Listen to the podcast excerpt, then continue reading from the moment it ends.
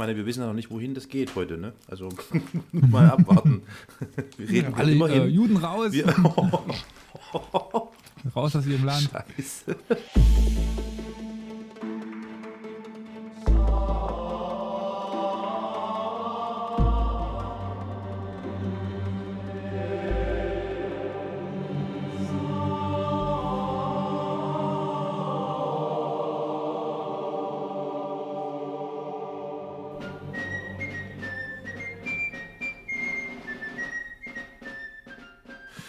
Verehrte Zuhörerinnen, verehrte Zuhörer, wir möchten mal ganz kurz auflösen, warum wir hier so komischen Stuss reden. Also, ähm, wir, wir haben uns darauf geeinigt, dass wir uns heute ganz locker und frei ähm, im Redefluss, äh, in Redefluss begeben und ein Plauderstündchen abhalten und als Hintergrundthema, was sich vielleicht ja dann aber auch zu einem Hauptthema entwickelt, das Thema der Nahe Osten, Israel, Palästina und bla, so was da so alles damit zusammenhängt. Deswegen jetzt gerade diese eigenartigen Aussagen von Elias, also bitte nicht missverstehen. ähm, genau, und wir Frage, haben uns da. die Episode schneidet. ich schneide ich raus. Ich lasse einfach da bleibt, da bleiben nur die Juden raus aus ihrem Land. oh Gott, oh Gott, oh Gott. Jesus Maria. Oh, Zum Thema Fluss, Prost, ne? Äh, Prost, ja. Ja.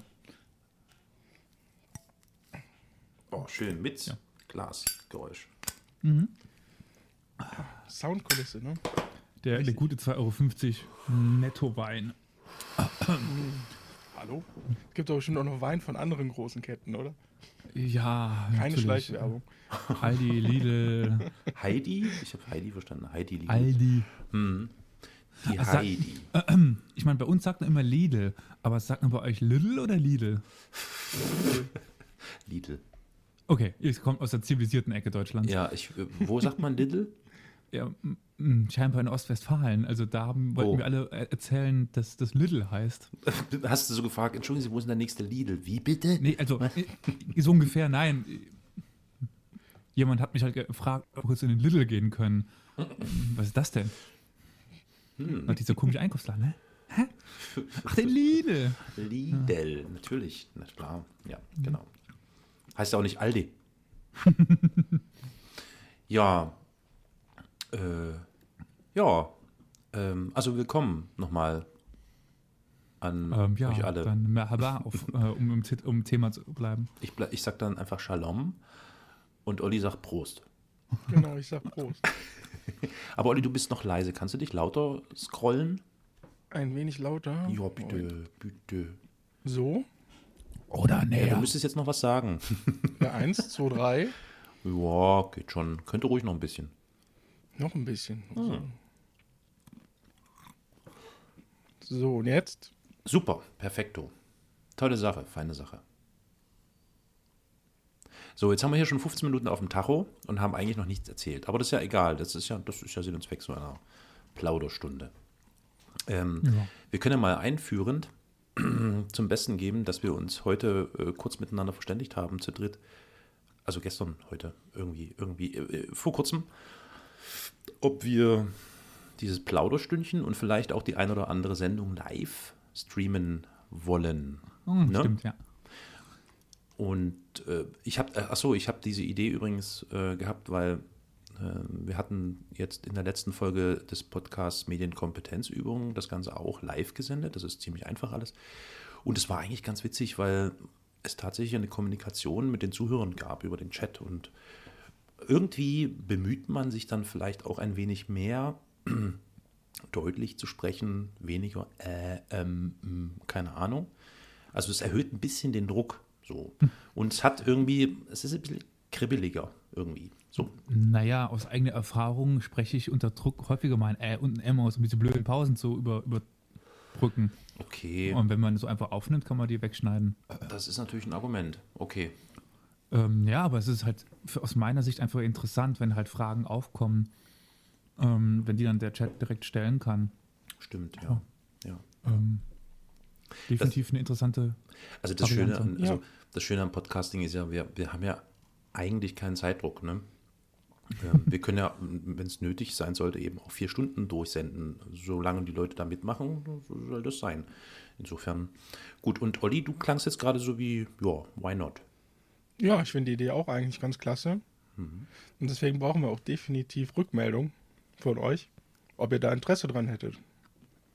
Genau, richtig, richtig. Äh, Also damit die Aufforderung an die verehrten ZuhörerInnen, ähm, gebt doch einfach mal bitte ein Feedback über Twitter mh, unter @geschichtspod oder über Mail äh, oder Telefon oder was auch immer. Ihr findet die ganzen Der Kommentar auf der Webseite. Genau, ihr findet das alles unter historia-universales.fm. Und, Universal ist übrigens mit IS am, am Ende. Ist mir jetzt ein paar Mal vorgekommen, dass die Leute das mit ES am, am Ende schreiben und dann Und halt die, die Seite nicht finden. äh, Universales, die haben alle Angst vom IS wahrscheinlich.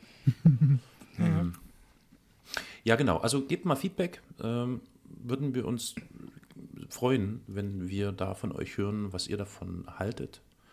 Oder ob ihr euch an derartigen Live-Sendungen, auch wenn es vielleicht zu einer späten Stunde sein sollte, beteiligen könnt und wollt. Das wäre mal ganz interessant zu wissen. Und dann fällen wir demokratisch und gemeinsam die Entscheidung, ob ja oder nein. So.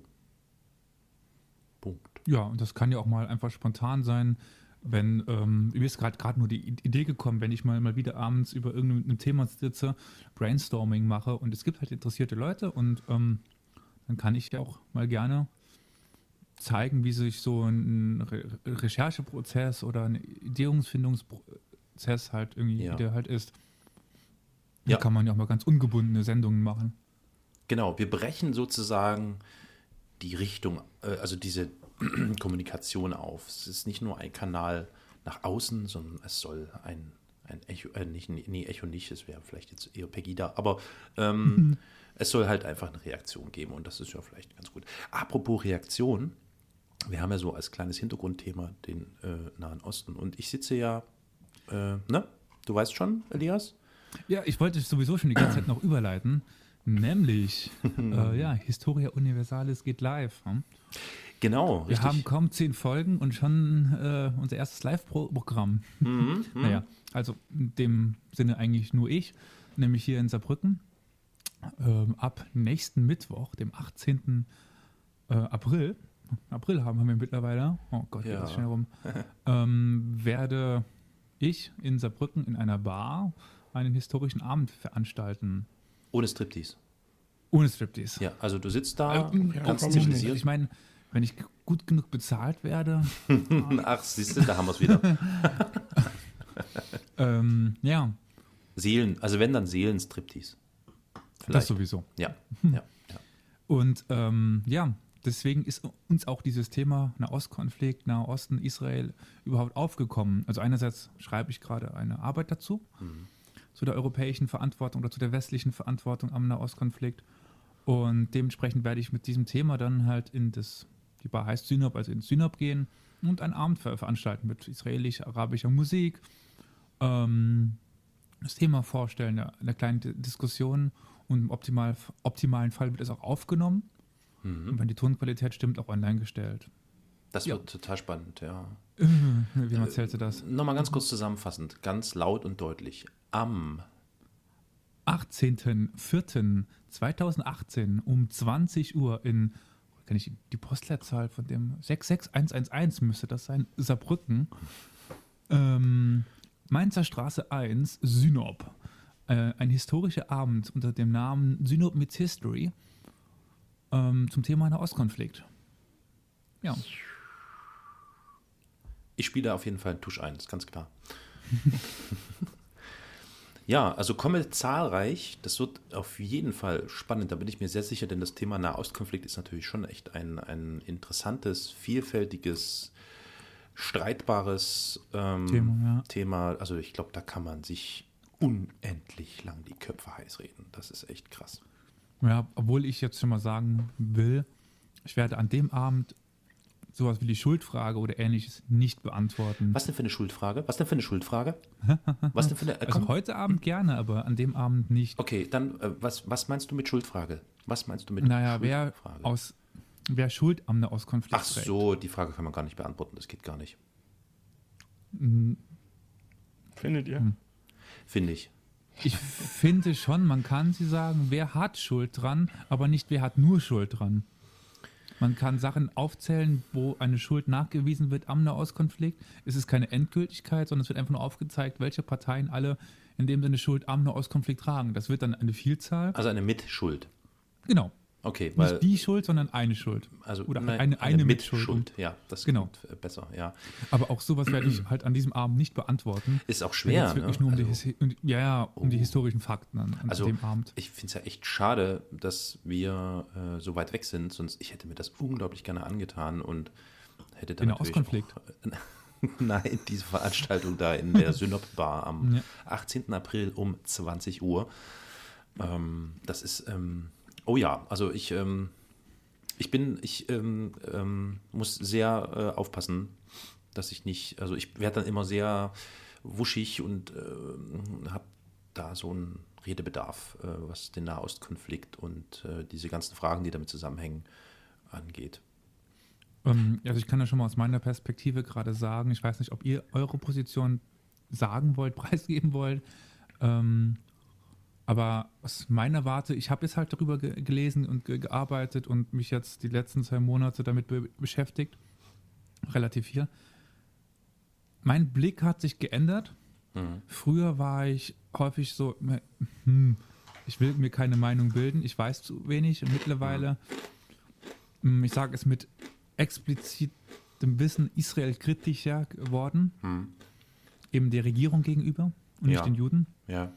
Ähm, da, davor habe ich halt auch ein bisschen Angst halt am 18. Ja. Ähm, dass man dann halt diese Antisemitenkeule schwingt, die Ja, es sicher. halt doch immer wieder gerne gibt. Ja. Ja, aber halt, so meine Position ist schon ein bisschen Israel-kritisch. Ich weiß nicht, wie eure aussieht, aber ja. Ja, ich muss ja definitiv dazu sagen, ich bin in dem Thema wirklich viel zu wenig drin. Ich habe wirklich nur ja, ganz rudimentäres Wissen darüber. Deswegen bin ich eigentlich auch eher vorsichtig, da mir, ähm, mir da wirklich eine Meinung bilden zu können. Dafür habe ich wirklich zu wenig Information. Hm. Ja, war sehr interessant eben für den, der nicht so viel weiß. Ja, Also, Wollte ich gerade sagen, am Ende sind diejenigen, die vielleicht gar nicht so viel darüber wissen, noch die hilfreichsten mit ihrer Meinung, weil man natürlich vielleicht auch etwas unvoreingenommener an die Sache herangeht. Das ist immer so eine Sache, ja. Aber der Informationsfluss, egal von welcher Seite er kommt, ist natürlich immens. Ne? Und da ähm, so eine Grenze zu ziehen und tatsächlich nach der Schuld oder nach einer Mitschuld an einem Nahostkonflikt zu suchen, ist natürlich schon echt ein hartes Ding, so muss ich sagen. Zumal wir ja hier ganz verschiedene Ebenen betrachten, also man vielleicht betrachten sollte, also nicht nur geopolitische ähm, oder rein politische oder ähm, ähnliche Dinge, sondern eben mitunter auch rein moralisch-ethische Ebenen, die da eine Rolle spielen. Aber egal, aber äh, Olli, ähm, das ist ja riesig groß, das Feld. das allerdings, allerdings, Olli, äh, wie nimmst du das denn so wahr? Also du, ich glaube, du musst jetzt keine Sorgen machen, weil es geht ja hier wirklich nur um Wahrnehmung. Mhm. Äh, ne? Also wenn du jetzt irgendwas sagst, äh, ich glaube, es wäre falsch, äh, vorsichtig zu sein oder zu sagen, äh, ich sage lieber nichts, weil, weil das ist ja eigentlich, also ich glaube, das möchte niemand. Also ich bin da, also von dem Wissen, was ich habe, bin ich da so ein bisschen, ähm, ja, also es wirkt auf mich so tatsächlich, als wäre die israelische Regierung ähm, noch mehr, also ja, wie soll ich das jetzt sagen? Ähm, sie wirken zwar immer, als würden sie sich auch ab und zu für den Frieden einsetzen, aber es wirkt manchmal, ja, wollen sie es wirklich? Oder sagen sie jetzt nur, um ein bisschen Ruhe da reinzubringen? So kommt es also für mich rüber. Ja. Also, wenn ich noch einspringen darf, weil du jetzt schon Mhm. so sagst, Frieden und so weiter. Ähm, was ist denn überhaupt für dich der Nahostkonflikt, Olli? Das finde ich jetzt mal interessant. Also, ich kann halt die Frage nur noch aus der wissenschaftlichen Sicht be beantworten. Und ich weiß gar nicht mehr, was ich früher so mir da, da, darunter vorgestellt habe. Aber um was geht es in deiner Meinung nach im, im Nahostkonflikt? Ja, im Prinzip um, um, ja, wie soll ich sagen, um Land, was künstlich, ja nicht künstlich, die anderen Länder sind ja auch ähm, drumherum im Prinzip am Reißbrett fast nur entstanden durch die ganzen Kolo äh, Kolonie, ähm, Kolonialisierungs... äh, Kolonisierungs... Das Wort Sache. ich auch. Ja. ja. Ja, und ähm.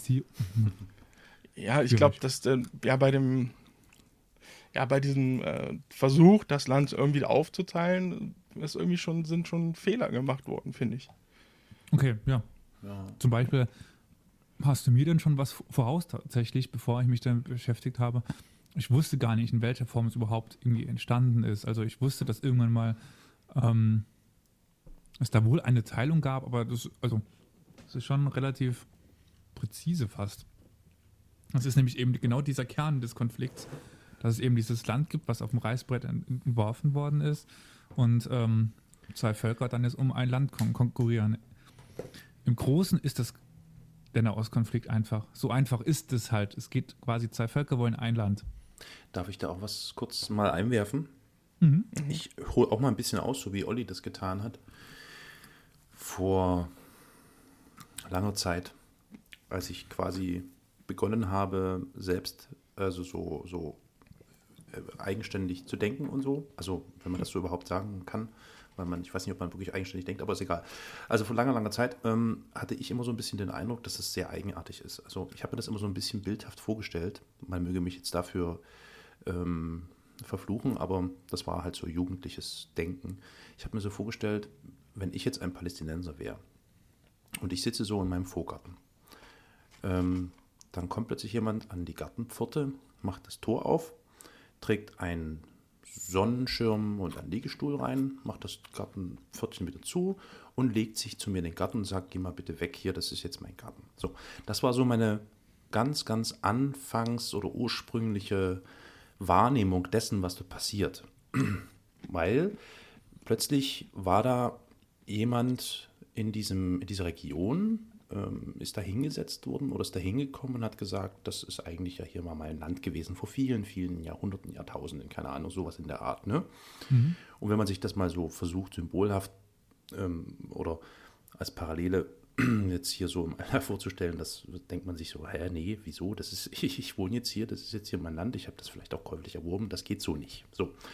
Und ähm, mit der Zeit habe ich aber gelernt, dass das Ganze ein bisschen anders aussieht. Äh, jetzt abgesehen von der Grenzziehung, ich glaube, das große oder, oder eins, also vielleicht das Kernproblem äh, bei diesem Nahostkonflikt ist vielleicht weniger diese ähm, äh, Grenzziehung oder diese, diese äh, sehr äh, zwingende äh, Grenzfestlegung durch die westlichen Mächte, als die Tatsache, dass dort plötzlich ein neuer Spieler mit ins Spiel gebracht wurde, nämlich äh, die Juden oder äh, die dort eine Heimstatt bekommen sollten. Und das ist der Kern des Problems. Ähm, wenn, ich glaube, wenn es das Thema Juden dort im Nahen Osten, genau in dieser Region, äh, wenn es die da nicht gäbe oder die da nicht ähm, hingebeten wurden oder besser gesagt denen die Möglichkeit gegeben wurde, dass sie da ihre Zelte aufschlagen können, aufbauen können, dann würde die Situation eine ganz andere sein. So, Ähm, glaubst du quasi, wenn andere Araber da angesiedelt worden wären, wäre das Problem nicht? Habe ich dich so richtig verstanden? Fast, fast. Ähm, es wäre ja nicht notwendig gewesen, andere Araber dort anzusiedeln, anzusiedeln da Araber ja dort schon leben. Äh, verschiedener Ethnien, ähm, ähm, äh, Die, die indischen Araber, keine Ahnung, halt, um eine andere Ethnie reinzubringen. Es gibt ja in Bangladesch auch Araber, äh, auch Araber, es, es geht. auch Muslime, ja, aber ähm, Ja. ich wollte nur quasi Mhm. ver verstehen, geht es um die, weil die jüdischen Me- Menschen, insbesondere spät, oh Gott, waren ja häufig auch Araber ja, ja, ja, ja, ja. oder genau. Afrikaner, Nordafrikaner Ja. und ähm, quasi dieselbe Ethnie, aber einfach an anderen Glaubens. Mhm. Also wo liegt für dich dann das größte Problem? An der Ethnie, an der, Reli- an der Religion, an, an den Gemeinsamkeiten? Naja, das verwischt natürlich jetzt im Laufe der Jahrhunderte. Ähm, grundsätzlich wird es ähm, natürlich erstmal an der Religion festgemacht. Ja, glaube ich. Das ist so der Punkt. Allerdings ist das, glaube ich, sehr schwer zu trennen mittlerweile, da das Thema ähm, Antisemitismus ja nun nicht eins von gestern ist, sondern schon von sehr viel länger. Ähm, Oder Anti, sagen wir mal Anti-Judaismus, so ist es vielleicht Danke, korrekt. danke, ja, danke. Pardon, Entschuldigung. Weil die Araber sind ja eigentlich auch Mhm. Semiten und Richtig, Antisemitismus richtig, ist dann ja. gegen wen? ja. Nur. Ja, ja, Korrekt. Das finde ich immer so ein bisschen schwierig an Ja, der deutschen Sprache. Das ist richtig, ja. Ähm, das heißt, äh, also ich glaube grundsätzlich, das Kernproblem da ist nach meiner Wahrnehmung, dass dort plötzlich ähm, eine andere Religion ansässig ist, die auch schon immer äh, argwöhnisch von ganz äh, vielen ähm, anderen Religionen, Religionen, Menschen und Ethnien ähm, beäugt wurde. So. Was für mich aber dann am Ende, äh, da komme ich jetzt zu meinem Schlusspunkt und dann könnt ihr weiterreden. Ich bin gleich fertig mit meinem Monolog. Was äh, für mich aber ausschlaggebend und entscheidend eigentlich bei dieser ganzen Sache ist, was mich quasi zu einem Zionisten gemacht hat, ist folgendes. Ähm, es ist, glaube ich, ohne Frage, dass ähm, die Juden, ähm, also dass das Bestreben der Zionisten oder der zionistischen Juden nach einem eigenen Staat ein nachvollziehbares Bestreben ist. So, Punkt 1. Im, ähm, Im Windschatten oder im Schatten des Zweiten Weltkrieges und der äh, im Zweiten Weltkrieg stattgefundenen schrecklichen Verbrechen, insbesondere auch an den Juden, halte ich es für eine moralisch-ethische ethische Pflicht der, ich möchte sagen, der Weltbevölkerung oder der Menschen, den Juden ähm, bei diesen zionistischen Bestrebungen zu helfen und ihnen tatsächlich einen, eine Möglichkeit zu geben, diese Heimstatt ähm, an einer bestimmten Stelle errichten zu können. Und zwar, und jetzt bin ich gleich fertig, man möge sich vorstellen, das ist für mich der ausschlaggebende Punkt, weswegen ich da schon, ähm, ja, also, ähm, ja, man möge, also die Vorstellung, also das Risiko, dass Juden, äh, das sind, heißt gleichzeitig auch Menschen jüdischen Glaubens, ähm, dass diese ähm, entweder im Zweiten Weltkrieg oder später komplett ausgelöscht werden, diese Ethnie, möchte ich sagen, oder vielleicht dieser, dieser, dieses Volk, das wäre das absolute Ende und die Katastrophe der zivilisi zivilisierten Welt, dass es tatsächlich passiert, dass eine Bevölkerung nicht mehr existiert, weil sie ausgelöscht wurde. Das wäre das Ende unserer Welt. So, das ist mein Statement dazu. Weswegen es zwingend klar und notwendig ist, dass die Juden eine Heimstatt brauchen. Punkt. Aber glaubst du wirklich, dass sie ähm, äh, ohne diese, die, diese Städte, also ohne diese Heimat, ähm, ja, ausgelöscht worden wären? Auf Dauer, sage ich jetzt mal. Also ich sag mal so, ich glaube, inklusive Diaspora, wie viele Juden gibt es auf der Welt? Sieben? In Israel wohnen Acht. doch allein schon vier. Ja, ja, aber also allein schon vier, so plus Diaspora. Sieben, acht, neun, lass es im Höchstfall 10 Millionen Menschen sein. 15. 15. Okay. Ähm, ja, glaube ich. Glaube ich, tatsächlich. Also äh, Stand 2006 leben weltweit etwa 14,4 Millionen Juden, was rund 0,2 Prozent der Weltbevölkerung entspricht. Ähm, an, andere Schätzungen sprechen von etwa 15 Mi- Millionen Menschen weltweit, wo der Unterschied zwischen 14,4 und 15 etwa, hm, ja. Okay, das ist ja nahe, das nahezu fast das gleiche, ja. Also 500.000 hin oder Ja. her. Die Ähm, jüdische All- Allgemeine sehe ich gerade 14,2, also irgendwas zwischen 14 und 15 Mil- Millionen Juden welt, weltweit. Also diese Vorstellung, dass der Mensch ähm, eine, eine Bevölkerung auslöscht, ist für mich eine ganz grauenvolle. Und ähm, also das ist das, ähm, also dann können wir uns, also dann ist alles vorbei. Also ich meine, es ist schon schlimm. Ich, ich bitte um Verzeihung, wenn ich jetzt da so einen Vergleich ziehe, aber ich kann ja nichts anderes als von der, von der Menschen in die Tierwelt zu wechseln. Aber die Vorstellung, dass zum Beispiel ganz viele Tierarten nicht mehr existieren oder ausgestorben sind oder vielleicht eben gerade durch den Menschen ausgelöscht wurden, das ist schon schlimm genug. Ähm, ohne da jetzt einen, einen Vergleich einen mittelbaren zwischen Mensch und Tier und, oder Jude oder irgendwas, ne? sondern ähm, aber die Vorstellung, dass es ähm, passieren kann, dass es keine Juden mehr auf der Welt gibt. Das ist einfach ist unvorstellbar. Also das ist, das wäre das Ende. Und deswegen steht das für mich vollkommen außer Frage, dass eine jüdische Heimstatt unbedingt und dringend und zwingend notwendig ist. So, da werden mich jetzt viele liberale Juden ähm, äh, Scheel anschauen und sagen, du hast ja einen an der Hacke. Scheel. Ja.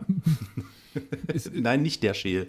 Nein, nein, nein. Ähm, ich überlege gerade, ob ähm, halt diese deutsche Sprache und das Jiddische, Scheel klingt so irgendwie, als wäre es als wär's Jiddisch. Ah, Ja, natürlich, klar. Ich kann auch Jiddisch wie verrückt. ich würde gerne, also ich finde, also, okay, Entschuldigung, jetzt dürft ihr. Ich bin. Achso, ja. Ich habe nämlich ein paar Fragen. Ja. Aber ähm, ich gucke gerade nach, äh, nee, ist doch aus Mittelhochdeutsch. Okay, ich habe nur gerade überlegt, aus, aus, ob es aus ähm, im Jiddischen käme, so wie Sugar oder sowas. Oder Mi- Mischpoke. Hm. Ja. ähm, ich habe gerade nachgeschaut, übrigens, der Konfuzianismus hat 6 Millionen Anhänger, das Bahi, Mhm. ba Bahitum 7 und Daoismus ist so Ja, schwierig. ja, aber das ist so. kein Volk. Das ist aber kein Ja, gut, Volk. dann Die reden vom jüdischen Volk. Eben für mich, es gibt es kein jüdisches Volk mehr. Das jüdische Volk ist für, für mich ähm, mittlerweile arabisch-muslimisch geworden, weil eine Religion gibt für, für, für mich keine Ethnie. Und das ist eben auch das für, für mich größte Problem am Staat Israel, dass es das einzige Land dieser Welt ist, was seine Staats-, seine Identität auf eine Religion aufbaut. Und ähm, ob, es gibt für mich deutsche Juden, amerikanische Juden, ähm, wie es deutsche Christen und amerikanische Christen gibt. Für mich ist Judentum immer noch eine Religion. Und die Menschen, die dieser Religion folgen, äh, gehören geschützt, definitiv. Mhm. Sie sind eine Religion wie jede andere. Mhm. Mit einer speziellen Vergangenheit, deswegen hat man eben eine gewisse Verantwortung ihnen gegenüber. Mhm. Ähm, dass sie eben vielleicht in der nächsten Zeit nicht verfolgt werden, wäre ganz praktisch. ja. Ja. Ähm, aber sie sind für, für mich keine Ethnie. Weil sie eben über die gesamte Welt verstreut leben, wie es auch die Christen tun, wie es die Moslems tun, wie es äh, die Buddhisten tun, wie es die Konfuzian die Konfuz? Konfuzio. Ko- Konfuzisten. Konfuzisten. Die Conny Die richtige halt Antwort so. bitte in die Kommentare. Genau. Und äh, das ist halt da, wo ich dann sage, für mich ist das eben keine Ethnie. Und wenn ich, wenn du nochmal auf deine Aussage zu, zurück, die brauchen eine Heimatstätte. Damit beziehst du dich ja direkt auf das Vokabular der äh, zionistischen Weltorganisation. Mhm. Und die waren sich am Anfang ja noch selber unklar, wo. Ja, na klar. Und ist dir das jetzt als, in Anführungszeichen, Zionist, auch wenn du kein Jude bist, soweit ich weiß, ist es, wäre es dir egal, wo oder willst du im Staat Palästina? Also willst du dort in Israel, im Heiligen Land oder wäre es dir auch in Ordnung, wenn das jetzt in den Wüsten von Nevada wäre, wo die dann genauso ihre Ja, diese Überlegung, hochziehen? ja, diese Überlegung gab es ja, ja. durchaus, ne? Also ich glaube, Deswegen äh. Madagaskar, ne, war irgendwie mal angesagt oder so. Beides, also so, so, so, sowohl USA als auch, als auch Madagaskar, Ja, genau. Ähm, weil eben so viele Juden in den USA leben. Also ich meine, die Frage stellt sich schon allein, äh, also nee, ich glaube schon, dass genau diese Region, nämlich Palästina, ähm, tatsächlich eine Region ist, die ja durchaus einen historischen oder einen geschichtlichen Bezug hat zum jüdischen Volk oder zum jüdischen Glauben. Sei es der Tempelberg, äh, was auch immer, ja. Also da gibt es ja doch ganz viele Bezüge, worüber natürlich auch, und das ist ja ganz offensichtlich auch das Problem, ähm, eben auch diese Streitigkeiten mit entstehen. Oder das sind ja dann meistens immer so die Punkte, die dann zu Streitigkeiten führen. Aber Ja. aufgrund des geschichtlich-historischen Bezugs des jüdischen Glaubens oder Menschen jüdischen Glaubens, also Juden, zu diesem Ort halte ich diesen Ort durchaus für ähm, richtig. Ich muss aber dazu zu denken äh, geben, ähm, da wäre ich, also da wäre ich vielleicht jetzt in dem anderen Podcast, in der Medienkompetenzübung, besser damit aufgehoben, weil das schon ein bisschen verschwörungstheoretisch klingt. Aber die Idee der westlichen Mächte, die Juden genau dort zu positionieren, ja, letztlich war das ja nichts anderes, oder zu sagen, hier dürft ihr, ähm, die kommt ja, glaube ich, nicht so ohne weiteres. Also ich hatte Ja. immer so ein bisschen das Gefühl, dass das natürlich schon auch eine christlich-jüdische Speerspitze mitten im arabischen Raum ist oder im Vielleicht nicht muslimisch-arabischen Raum. sondern westlich. Ja, einfach. West, ja, vielleicht auch eher das. Aber das war schon immer so ein bisschen mein Eindruck oder mein Gefühl, dass das sicher mit einer Rolle spielte bei der Entscheidung, hier bitte. So, dass natürlich jetzt die ganzen geschichtlichen Bezugspunkte auch noch da gewesen sind, praktisch, ja. Da kann ich das bisschen in mal die Historie mit einfließen lassen. Bitte, ja. Also eben bei der Entscheidungsfindung, also es gab ja nach dem Zweiten Weltkrieg eben die eine Kom- Kommission der UN, die einen Plan dazu ausarbeiten sollte. Und ähm, es war wohl wirklich so, dass quasi die jüdische Gruppe viel bessere Kontakte dazu zu dieser hatte und eben durch ihren westlichen Standpunkt eine viel bessere Verhandlungsposition war. Also aus der Warte kam dann auch eben die ähm, bessere Position, weil die arabischen, Natürlich. palästinensischen Verhandlungsposition einfach eine viel schlechtere war. Ja, natürlich. Also Also Es schon, war schon- schon aufgrund der Diaspora, ähm, beziehungsweise, äh, also klar, die, also dass natürlich die Connections und der dazwischen? Einfluss in andere war logisch. Ja, bitte? Hm? Diaspora, kannst du mir das kurz, das sagt mir nämlich gar nichts. Ähm, Elias, ich du kannst bestimmt eine coole Definition dafür liefern. Ich hätte nur qua, also so komisches. Oh, Definition, ich finde es interessant, wie du es aussprichst. Äh, ich würde nämlich sagen, die Diaspora. Diaspora, genau. Mhm. Ähm, Diaspora, also laut Duden Diaspora. Mit einer Betonung auf dem A. Naja, egal. Ähm, es ist quasi die außer dem, außerhalb des Heiligen Landes lebende Gruppe von Juden. Wobei der Begriff Diaspora ähm, Auf die Region auch, Ja, wird aber auch mittlerweile für andere äh, Ethnien verwendet. Also ich erinnere mich, also vielleicht ist das auch so ein bisschen Opfermythos, der da gespielt wird, aber ich erinnere mich zum Beispiel an die Kosovaren, die da auch immer von Diaspora reden. Beispielsweise. Okay, habe ich Ja. jetzt nicht so gehört, aber ähm, also so, ich kann mal gerade die ganz normale Duden-Definition sagen. Also in der Religion ein Gebiet, in dem eine religiöse Minderheit lebt und von einer Mhm. Mehrheit mit einer anderen Konfession umgeben ist. Genau, genau. Und das würde ja jetzt vielleicht noch von der Religion gut ja, ja. ja. Kosovo, vielleicht eben mit den Kosovo-Albanern und dann Genau, mit den Moslems. Serben und ja, ja, genau. So. Ähm, vielleicht auch irgendwann auf eine Ethnie so ein bisschen hinwegziehen, einfach so außerhalb des nun gewohnten Mehrheitsfeldes Ja. lebend. Aber um auf Ollis Frage zurückzukommen, äh, ähm, also Diaspora heißt im Prinzip, dass äh, äh, eine bestimmte Ethnie oder eine bestimmte Religion ähm, außerhalb des ursprünglichen Landesgebietes, in dem sie ansässig gewesen sind, äh, sich bewegen und dass es dort aber auch immer wieder eine Verbindung zurück zu diesem Land gibt. Das ist eigentlich so ein bisschen dieser Diaspora, Diaspora-Gedanke, der mir so immer im Kopf ist. Das heißt, es gibt immer Unterstützung, entweder von dem ursprünglichen, ähm, aus der ursprünglichen Region nach außen in die äh, Emigration sozusagen und andersrum insbesondere von der emig emigrierten Seite, also diejenigen, die außerhalb leben, wiederum Unterstützung in verschiedener Form wieder zurück in das Ursprungsland oder in die Ursprungsregion. So, das ist für mich so ein bisschen der Bedeutungsschwerpunkt. Und jetzt ein bisschen auf die jüdische Seite nochmal zu, zurückzugehen. Also die erste jü- jüdische Diaspora, ich weiß nicht, ob du dich noch aus, der alten, äh, aus dem Alten Testament daran erinnerst, die, die Juden waren ja irgendwann nach, ähm, haben wir Krieg gegen äh, Persien geführt oder gegen, noch nicht Persien, gegen, gegen Babylon damals. Und die Babylonier haben dann die äh, Juden in das babylonische Exil geführt. Also sie haben die aus Israel entführt als Sklaven und, und nach Babylon genommen. Das ist die, die erste die Diaspora. Und dann kamen die Perser und haben sie dann nach Israel gelassen. Und dann spricht man von der zweiten Diaspora-Zeit quasi dann nach dem, nach der Zer- Zerstörung des Temp des zweiten Tempels? Dritten Tempels, zweiten? Ich weiß es nicht mehr. Nach des Tempels Zerstörung, auf jeden Fall durch die Römer spricht man dann ähm, von der zweiten Di- Diaspora, obwohl das dann halt nicht mehr ganz so ist. Also ähm, his- historisch ist es so, äh, Jerusalem wurde damals zerstört und es wurde, ich weiß nicht mehr, wie, wie, wie der Name heißt, auf jeden Fall eine Stadt auf den Trümmern ge gegründet mit einem römischen Namen. Aber ist nicht die erste Diaspora ähm, der Auszug aus Ägypten? Oder ist das noch anders? Oder ist das der Exodus? Oder? Das ist Exodus. Ah, okay, okay. Ja, klar, weil die, ja, hm, okay, klar, das ist ja, hm, die sind einfach nur abgehauen quasi. Hm, ja. Ja, ich gucke mal gerade nach, aber es müsste eigentlich die Babylonier. Hm. Ähm, sie begannen mit der ersten babylonischen Eroberung des Reiches Judäa im Jahr 587 vor Christus. Ja, genau. Okay. Ja. Und dann die zweite eben ähm, die Zerstörung des Tempels. Wobei dann hauptsächlich nur Jerusalem gemeint ist. Ja. Weil mittlerweile sagt man in der Forschung, es lebten in, insbesondere in Galiläa noch sehr viele Juden. Mhm. Und es gab eben keine Vertreibung aus dem Land Israel.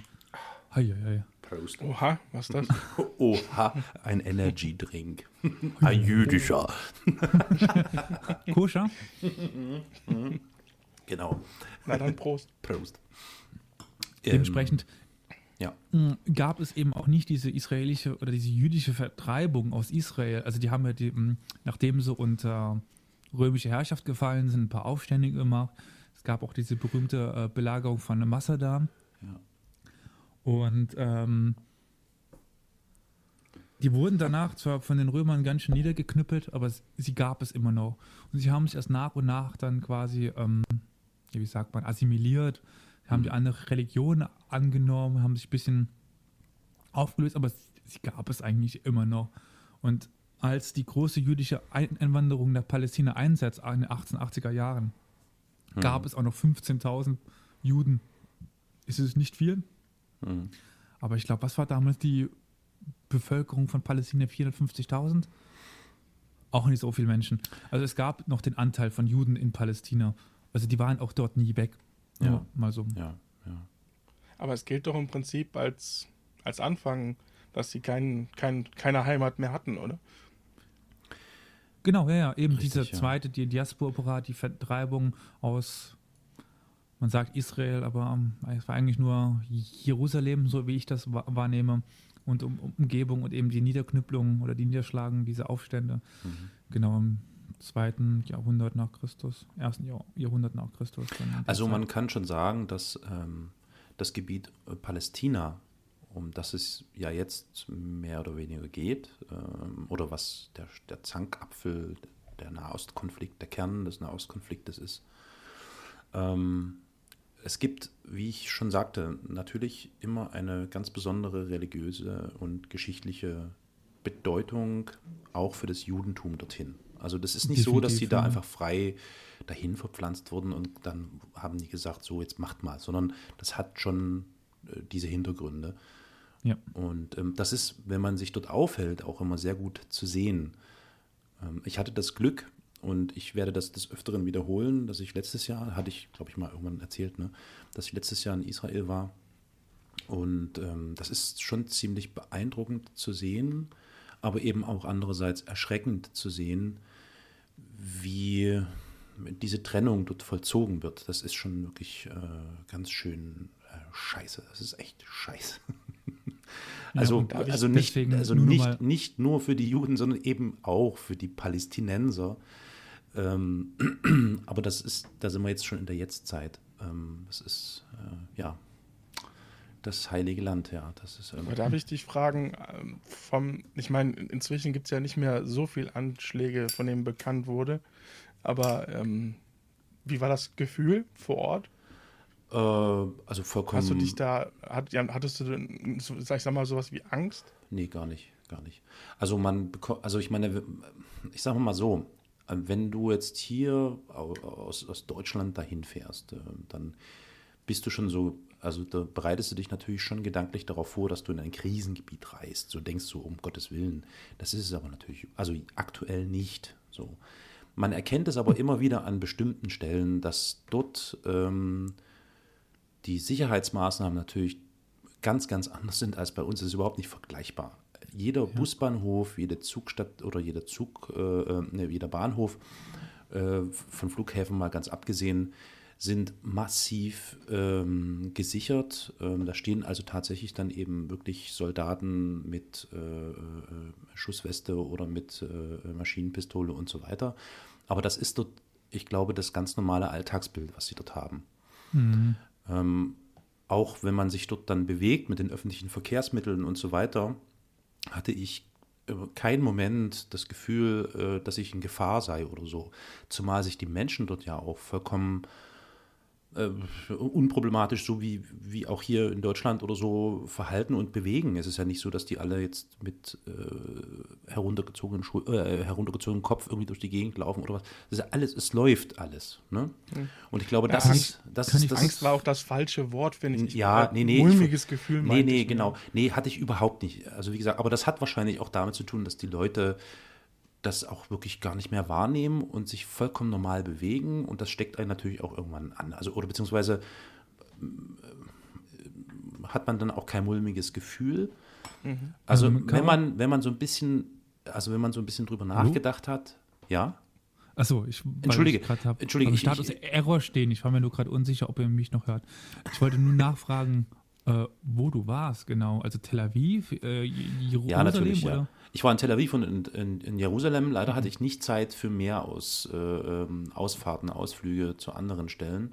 Aber das wird ah, sicher nochmal nachgeholt okay. werden. Also nur Jetzt in Tel Aviv. Wieder ein okay. Äh, was? Jetzt habe ich wieder ein Okay bei Status. Ach so, du warst weg im am Studio-Link warst du weg. Ach so, okay. Verstehe. Ich habe, hatte irgendwie einen Error und äh, war ganz, naja, wie auch immer. Wollte nur äh, sagen, äh, deswegen wollte ich nur mal kurz reinrufen, ob er mich überhaupt noch hört. Der jüdische Geheimdienst. Hört mit und schaltet ab. nee, also mulmiges Gefühl nicht. Äh, wenn man drüber nachdenkt, dann könnte man schon durchaus ein mulmiges Gefühl bekommen. Ähm, und zwar einfach die Tatsache, dass es eben durchaus passieren kann, dass ähm, irgendwo ein, ein, ein Bus in die Luft geht oder irgendwas in der Art. Ähm, das ist schon eine komische Sache. Also das ist, glaube ich, aber da bin ich der falsche Ansprechpartner, weil ich lebe dort nicht ständig. Die gehen damit vollkommen, also die können ja auch gar nicht anders, ne? Also die gehen damit, also das ist halt, wie es ist, so. Wobei ich darauf jetzt wieder anschließen kann und sagen kann, dass die meisten Anschläge ja mittlerweile durch die Sicherheitszäune ver verhindert werden. Also ja. wir alle fluchen über Trump und sagen, so eine Mauer zu ähm, Mexiko, das geht gar nicht klar, aber die Mauer existiert ja schon längst. Also die Israelis haben es geschafft, sich ganz schön gut abzuschotten. Also von ja. außerhalb nach Israel reinzukommen, also vom arabischen Ausland, Huh, das ist ganz schön schwer. Soll ich mal das was erzählen? Da habe ich eine, eine wunderbare Anekdote. Darf ich? Ja, dann raus Okay, damit. okay. Ich war mit einem guten Freund dort.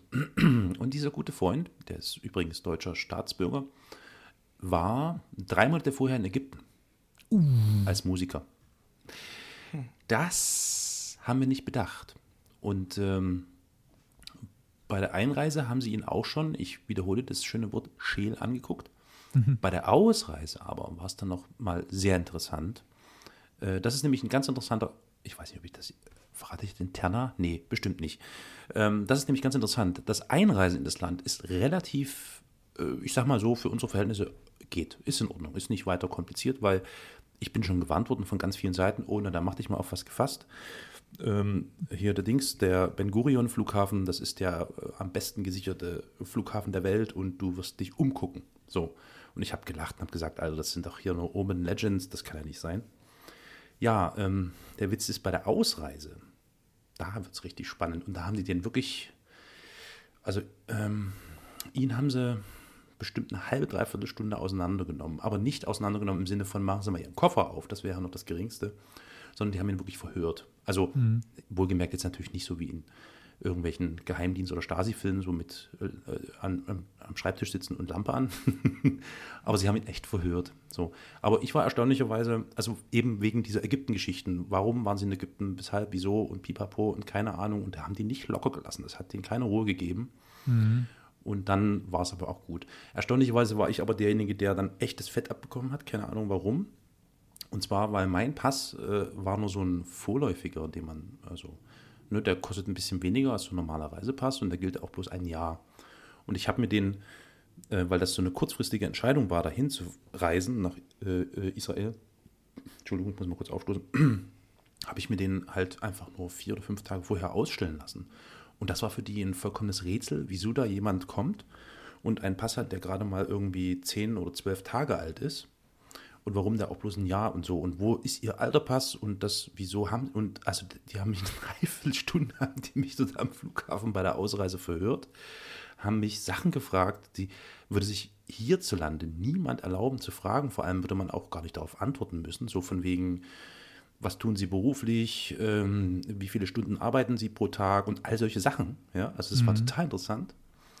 Und äh, nach einer Dreiviertelstunde dachte ich so, oh, okay, geschafft so und ähm, jetzt fertig. Aber dann kam noch einmal die Gepäckkontrolle. und da war ich dann wieder dran. Das war echt krass. Also die haben wirklich alles auseinandergenommen, bis hin zu meiner Schmutzwäsche. Die, also ich meine, die haben echt die Schlippern, die alten Schlippern alles rausgezogen.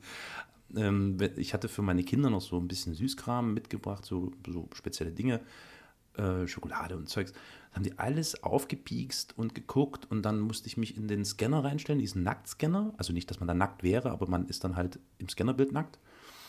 Und dann nochmal, weil irgendwie war da nicht genug zu sehen und dann nochmal Beine breit und das, die haben mich richtig demontiert. Wir hätten fast den Flieger nicht gekriegt, ne? Und dann habe ich verstanden, warum ich so gewarnt wurde. Aber ich dachte, das geht bei der Einreise schon los. Aber nee, nee, nee, Hast du nee, vielleicht nee. bei der Einreise Glück gehabt, aber bei der Ausreise sind, sind sie genau, also sowohl Ein- als auch Ausreise, so kenne ich es, sind die halt, ja, Ja. da musst du nur mal ein Visum haben von irgendeinem anderen arabischen Land oder irgendeinem Land, was dir nicht so positiv gegenüber ist. Genau. Äh, ja, so gut. also Pech. Mhm, genau. Also Ägypten oder sowas ist ganz schlimm. Saudi-Arabien, oh Gott, Mhm. ganz vergessen fast. Oh. Ja, ja. Genau. Und eben diese Länder, also die meisten Terroranschläge finden ja entweder von der Hisbollah statt. Die Hisbollah befindet sich im Libanon. Und da muss auch erstmal über die Grenze kommen. Mhm. Und das sind ja meistens eben genau diese Raketenangriffe. Und die Raketenangriffe haben sie mittlerweile auch größtenteils unter Kontrolle. Dank des, wie heißt der, eiserner, äh, wie? Eiserner Schirm oder wie nennen sie das? Dieses Das Raketenabwehrsystem, krasses Ja. Teil, krasses Teil. Ja. Also man muss ja dazu sagen, ähm, Olli, lebst du eigentlich noch oder bist du schon erlebt? Ja. Wir, wir quatschen hier die ganze Zeit. Äh, sorry, Olli.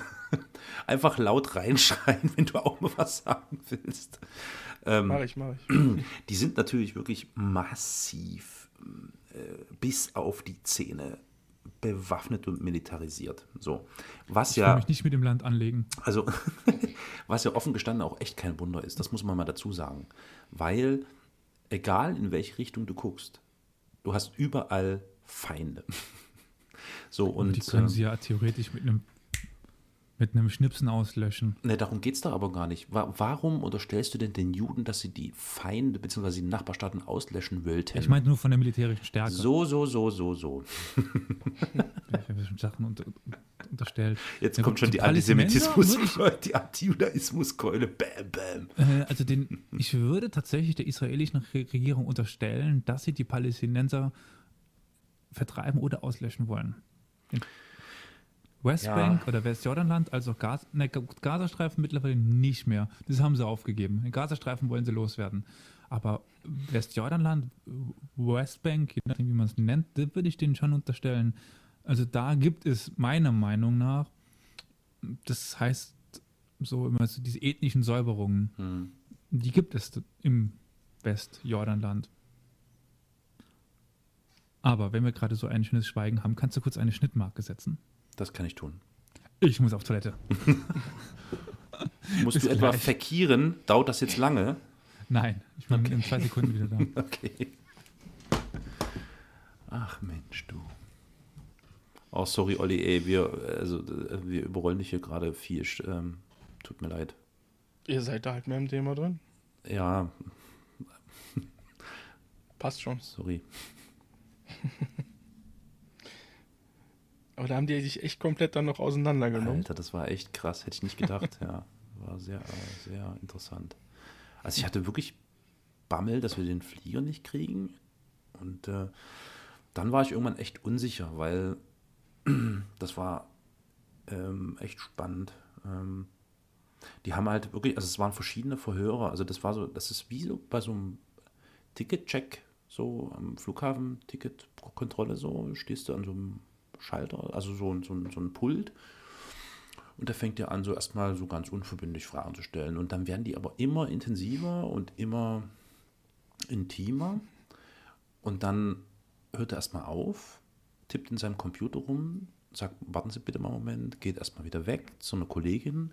dann siehst du die irgendwie so in 10 Meter Entfernung stehen, wie sie miteinander reden und immer zu mir zeigen und zu mir gucken. Dann ist er wieder zurückgekommen, dann kam ein anderer, hat ihn abgewechselt und das war wirklich, also es war schon, glaube ich, Psychomasche, ne? Aber ganz schön, also wow. Also, Also es ist wahrscheinlich nicht vergleichbar, aber als ich das erste Mal nach Amerika geflogen bin, oh, bin ich, äh, ähm, weil ich schon vorher Urlaub hatte, vier Tage vorher geflogen. Ich war also komplett alleine. Sprache, Englisch ist, also Sprachen allgemein ist ja nicht so meins. Und der hat mich auch, der hat mich eine Viertelstunde befragt, bevor er mich reingelassen hat. was? Hat's der Bammel? sind, na, nicht richtig, also Bammel nicht, aber ich dachte nur, wieso fragt er mich jetzt so viel? Da wollte ganz genau wissen, wann meine Freunde nachkommen und hast du nicht gesehen? Ich dachte, hä? Was geht dich das an, ne? So, Ich bin doch nicht der Erste, der, ich sag jetzt mal, alleine ins Land fährt, um sich da was anzugucken. schon krass, schon krass. Das Einzige, was mir passiert ist, war halt in Afrika, jeweils bei der Ausreise. Da haben sie mir schön bei der Einreise und das Visum, was 60 Tage dauert, aus Gründen, die sie mir nicht gesagt haben, 30 Tage drunter geschrieben. Oh, In einer Krakelschrift, die man nicht lesen konnte. Oh, oh, Und dann oh, aha, standen sie bei der Abreise so, ja, sie sind jetzt irgendwie 28 Tage über ihr Visum. Money, money, money. Ja. der, so sieht's aus. Und dann durfte ich natürlich schön wieder blechen. Wie Aber viel? das ist Was halt gang und gäbe dort. Was musstest du bezahlen noch? Oh, 20 Euro oder so. Ach so. Ja, das, das machen, die wechseln sich ja in Einreise und, und Abreise ab. Und immer wenn sie in der Einreise sind, versuchen sie den Einreisenden immer irgendwas unterzuschieben, damit sie sich bei der Abreise wieder das Geld holen, holen können. Ja, gut. Auch Weil dann sagt der europäische Mensch halt so, ja, hm, muss ich jetzt? Und dann sagt er halt, er gibt mir einfach Geld und gut ist. Genau. Und das Geld verschwindet dann wahrscheinlich in der eigenen Tasche. Genau. Also, ich will das jetzt nicht allen unterstellen, aber ja, könnte sein. Nee, das ist so. Aber Gut. die, ich meine, die werden einfach auch, auch mies bezahlt. Also Ja. die müssen quasi so, um Ja. Geld zu verdienen, verdienen sich so, so Geld dazu. Ja. Also wir waren bei So, ethnischen Säuberungen. vielen Dank für die Pause. Ähm, ja, ja, äh, ich schneide das aber übrigens nicht raus. also wenn schon, denn schon, ne? Wir müssen uns eigentlich einigen, wer noch schneidet. Wer ist schneller fertig, ja? Wir müssen das ja noch vor nächste Woche Mittwoch raushauen. Kein Problem, mache ich euch bis. Warte mal, ich muss ja dann noch was bearbeiten bis Freitag. Zwinker, zwinker. Und dann könnte ich das raushauen. Ich wollte gerade sagen, ich brauche für die eine Folge noch ein bisschen, weil deine Spur bis kurz vor Ende eigentlich ganz gut war, Carol. Aber Ah. dann fing es an, Da ist ja noch was in der Pipeline, stimmt. genau. Jetzt muss ich, jetzt muss ich deine, jetzt muss ich deine äh, ja, Sicherheitskopie da irgendwie noch reinfrickeln. Verdammt, habe ich die schon reingespielt? Hochgespielt? Äh, ich habe noch nicht nachgeguckt. Das äh, sollte ich noch tun, vielleicht. Mache ich. Wäre dann nett. Mache ich, ja. ähm, wir waren bei den äh, ethnischen Säuberungen in der, äh, in der Westbank. Ja, genau. Ja. Dann habe ich angefangen zu erzählen. Ja, ja. Ähm, also es ist ja ganz interessant. Es gibt ja, hm, also ethnische Säuberung ist auch ein feststehender Begriff, Ja, zurückgehend ja, auf Papé, ist ein Historiker. Okay. Und ähm, es fängt halt mit der Staatsgründung an und zieht sich quasi bis heute. Äh, gibt ein ganz gutes oder interessantes Buch von äh, Petra Wilde, eine deutsche Historikerin oder Pu- Publizistin, ja, ähm, die das ein bisschen weiterführt bis in die Jetztzeit. Mm, Das ist natürlich nur die eine Seite leuchtet. Man muss halt, wenn man sowas liest, definitiv wissen, dass es eben auch den Druck von der anderen Seite gibt. Aber da gibt es halt schon einige ähm, ja, Verbrechen der israelischen Regierung. Israelisch als auch Regierung, nicht jüdisch. Ja, ich verstehe schon. Ich bin ja nicht bescheuert. Ja, ja. Aber für es ist gut, dass nicht- wir das nochmal vielleicht. Nicht für dich, wirklich, ja, ja. Caro, nicht für nee, dich. nee, ich sollte man wahrscheinlich wirklich nochmal betonen, weil. Ja. Ja, mhm, hast schon recht. Ja. War äh, für etwaige Zuhörer, die Innen. Zuhörer, Zuhörerinnen oder Zuhörerinnen, Zuhörer, Zuhörer, um, ja, egal. Das ist aber ein Thema aus einem anderen Podcast. Ach so, aus welchen denn? Ich glaube, Medienkompetenz. Ach so, ach so. Aber es gibt, ja, du hast recht. Ja, Schleichwerbung. stimmt, stimmt, stimmt. Ja, wir haben uns da gestritten über äh, Gender oder nicht. Äh, ja. Sollte War man. halt ein Ja, Thema. ja. Das zum Glück hat nichts mit dem Ostkonflikt zu tun. Noch nicht. Ähm, ja, also ähm, pass auf, du bist Historiker, Elias. Und Ja, ich schimpfe mich mich so. ich habe eine Frage an dich. Hm? Mir wurde von äh, verschiedenen ähm, Seiten ähm, und in verschiedenen Quellen äh, nahegelegt oder dargelegt, dass es ähm, durchaus legitime Besitzansprüche an vielen Landstrichen und ähm, Gebieten in, in, Palästina gibt, die durch äh, Juden von den dort ansässigen Besitzern, Arabern, käuflich erworben wurden. Ist das denn in irgendeiner Art und Weise? Ja und nein. Ich weiß genau, auf was du anspielst. Na, ich bin und mir wirklich nicht sicher, ob das jetzt, nee, nee, weißt du? Ich kann also, dir darauf eine sehr gute Antwort bitte. geben. Tatsächlich. Also, es gibt ja 1897, mhm. glaube ich, Gründung der, Zionist der Weltorganisation, Zionistische Weltorganisation in Basel. Ja, und da ja. gibt es ja diesen jüdischen Weltfonds, oder wie heißt er? Ja, ja. Fonds. Mhm. Auf jeden Fall die, die, diese Bank. Und diese Bank hat seitdem Land in Palästina gekauft. Mhm von arabischen Grundbesitzern gekauft, genau. legal. Ja. Und auf dieses Land spielt wahrscheinlich auch diese Aussage genau an. Richtig, ja. ja. Also ich vermute. Mhm. Genau, genau. Ja. Die Frage ist ja nur, stimmt das oder ist das. Ja, ja, also dieses Land existiert. Das war aber zum Zeitpunkt der jüdischen Unabhängigkeit oder der israelischen Unabhängigkeit, das muss ich mir selber hier treu bleiben, der israelischen Unabhängigkeit 48, mhm. 7% des Landes. Ach, Tatsache, 7%. 7% des Landes okay. waren im Besitz dieses jüdischen Fonds. Ah, ja, ja, jüdischen Fonds. Und diesen Fonds gibt es auch immer noch. Ja, ja. Und ähm, der wurde dann mit der Zeit mehr und mehr und mehr. Mittlerweile, glaube ich, über 50 Prozent oder sowas. Ähm, äh, käuflich erworben. Ja. Aha. Oder mittlerweile eben nicht mehr käuflich erworben, sondern hm. durch Druck erworben. Könnte also man. Äh, das war auch meine Frage. Das war auch meine Frage, ob das so ein bisschen so äh, zwangsenteignungsmäßig quasi ja, gewesen definitiv. ist. Ja, definitiv. Mhm. Gut, aber und wahrscheinlich nicht Ende des äh, 19. Jahrhunderts, sondern dann eher in den. Das ist in den letzten ja. Jahrzehnten entstanden. Ja, ja. Und das muss man dem Teilungs-, also es gibt diese Resolution 181.2, die eben 47 dann entstanden ist, 48 dann die Teilung danach. Und die hat sich schon ein bisschen danach gerichtet, nach diesen hm. Besitzungen. Hm. Ähm, es gibt eine bessere Teilung. Ah, äh, Peel, Woodhead, äh, Woodhead, ja.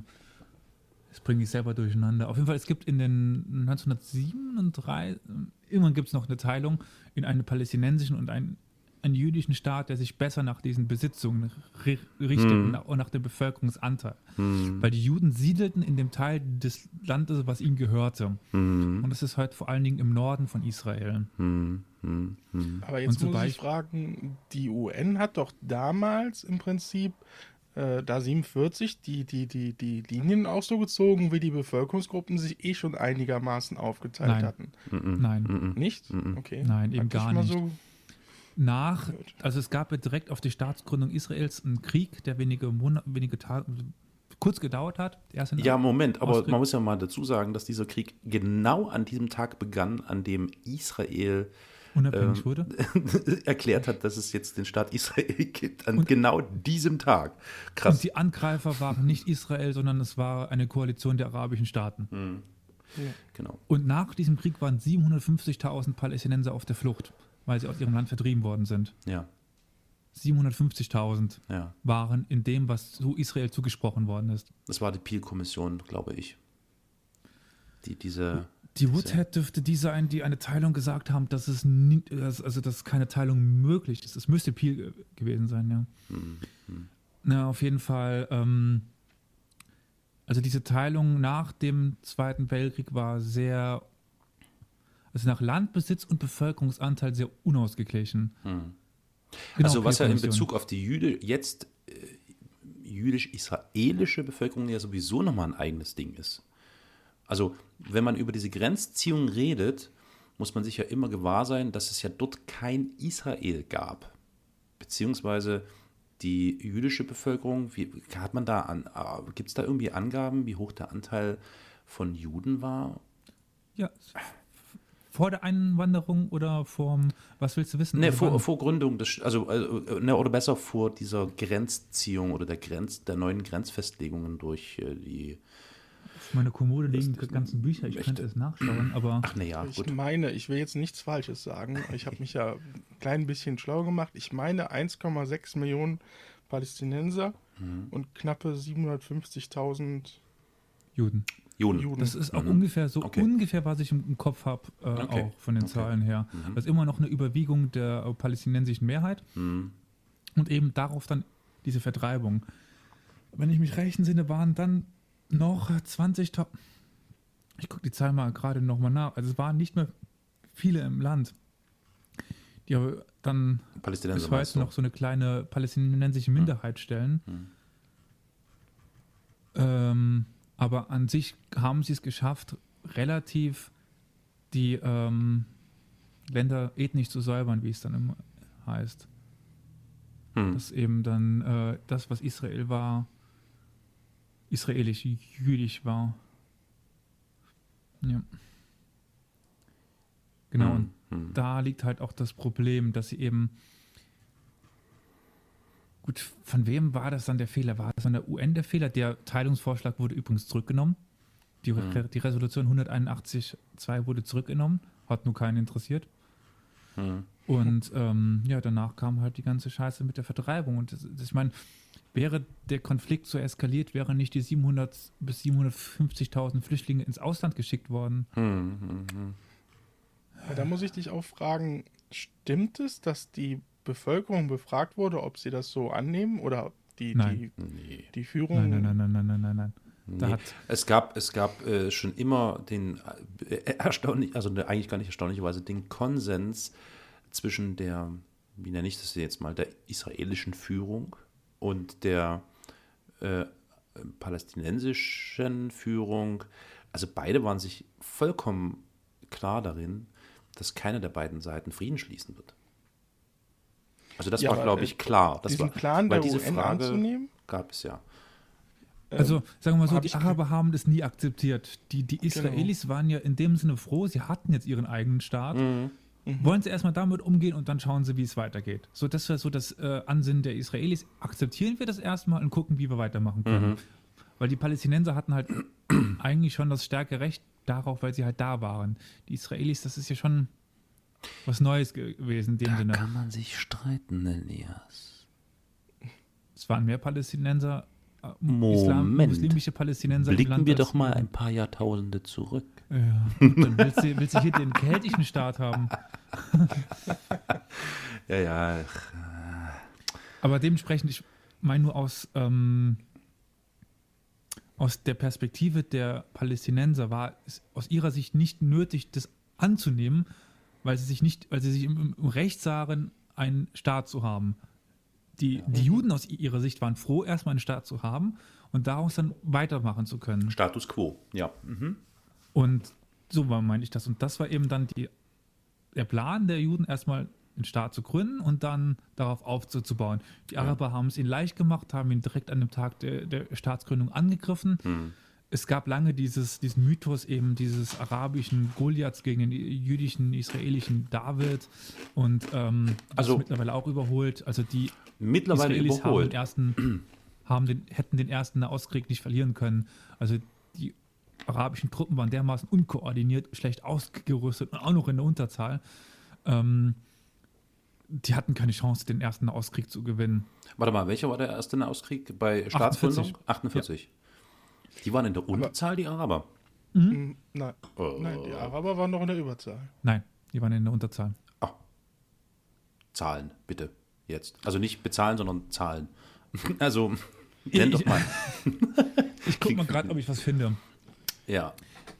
Aber das Ähm, waren noch die waren mehrere Länder. das war eben, das waren doch. Ja, Ja, ja, aber die hatten alle nur so ein paar Tausender geschickt. Es war ja so, dass die jüdischen paramilitärischen Untergrundorganisationen, Ja, Haganah ja schon- und so, ja. Mhm. Haganah, Lechi, Irgun, wie sie alle Ja. hießen, es gab ja dieses äh, israelische Heer, was total gut ausgebildet war Ja. und mit den besten Waffen ausgerüstet war. Übrigens, Ironie der Geschichte.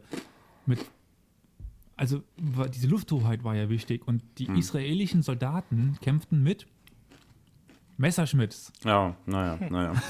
mit den deutschen Waffen gegen Spitfires. Tja, und sowas.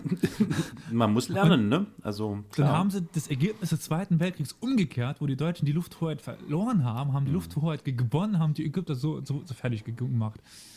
Naja, Mhm. äh, Ironie der Geschichte, wie auch gerade in Syrien, wo dann äh, die deutschen Panzerabwehrwaffen gegen die, die deutschen Panzer schießen. Ja, ja. So, haben wir denn hier irgendwas? Bestimmt sagt doch der Segev etwas dazu. Hm. Ich setze mich hier vor so ein 1000 Seiten Buch. Technik ist möglich. Dann?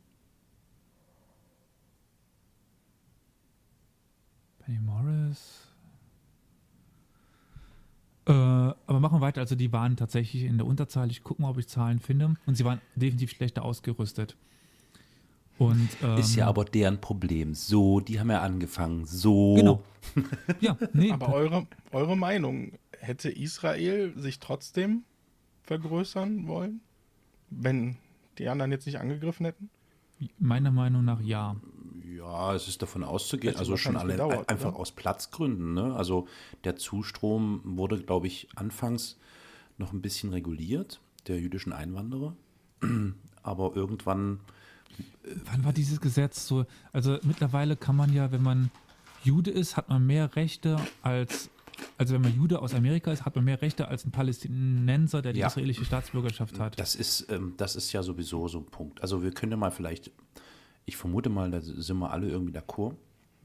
Aber man kann schon sagen, dass ähm, Israel durchaus ähm, Züge von, also dass die Züge angenommen hat eines Apartheidsstaats. Also das halte ich Also für nicht übertrieben. Also das klingt jetzt Aussagen schon linksliberal. von mehreren Südamerika äh, Südafrikanern schlimmer als Aha, okay.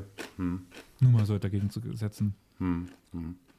Also was in der Westbank und im Gazastreifen abgeht, ist schlimmer als Hm. Südafrika. Aber Aber die Können wir- halt auch können wir mal- über, überleben. Ja, ja, können wir mal einen Sprung ins Jetzt, ins Hier machen, ins Jetzt, und, also nicht ins Hier, aber ins Jetzt. Ähm,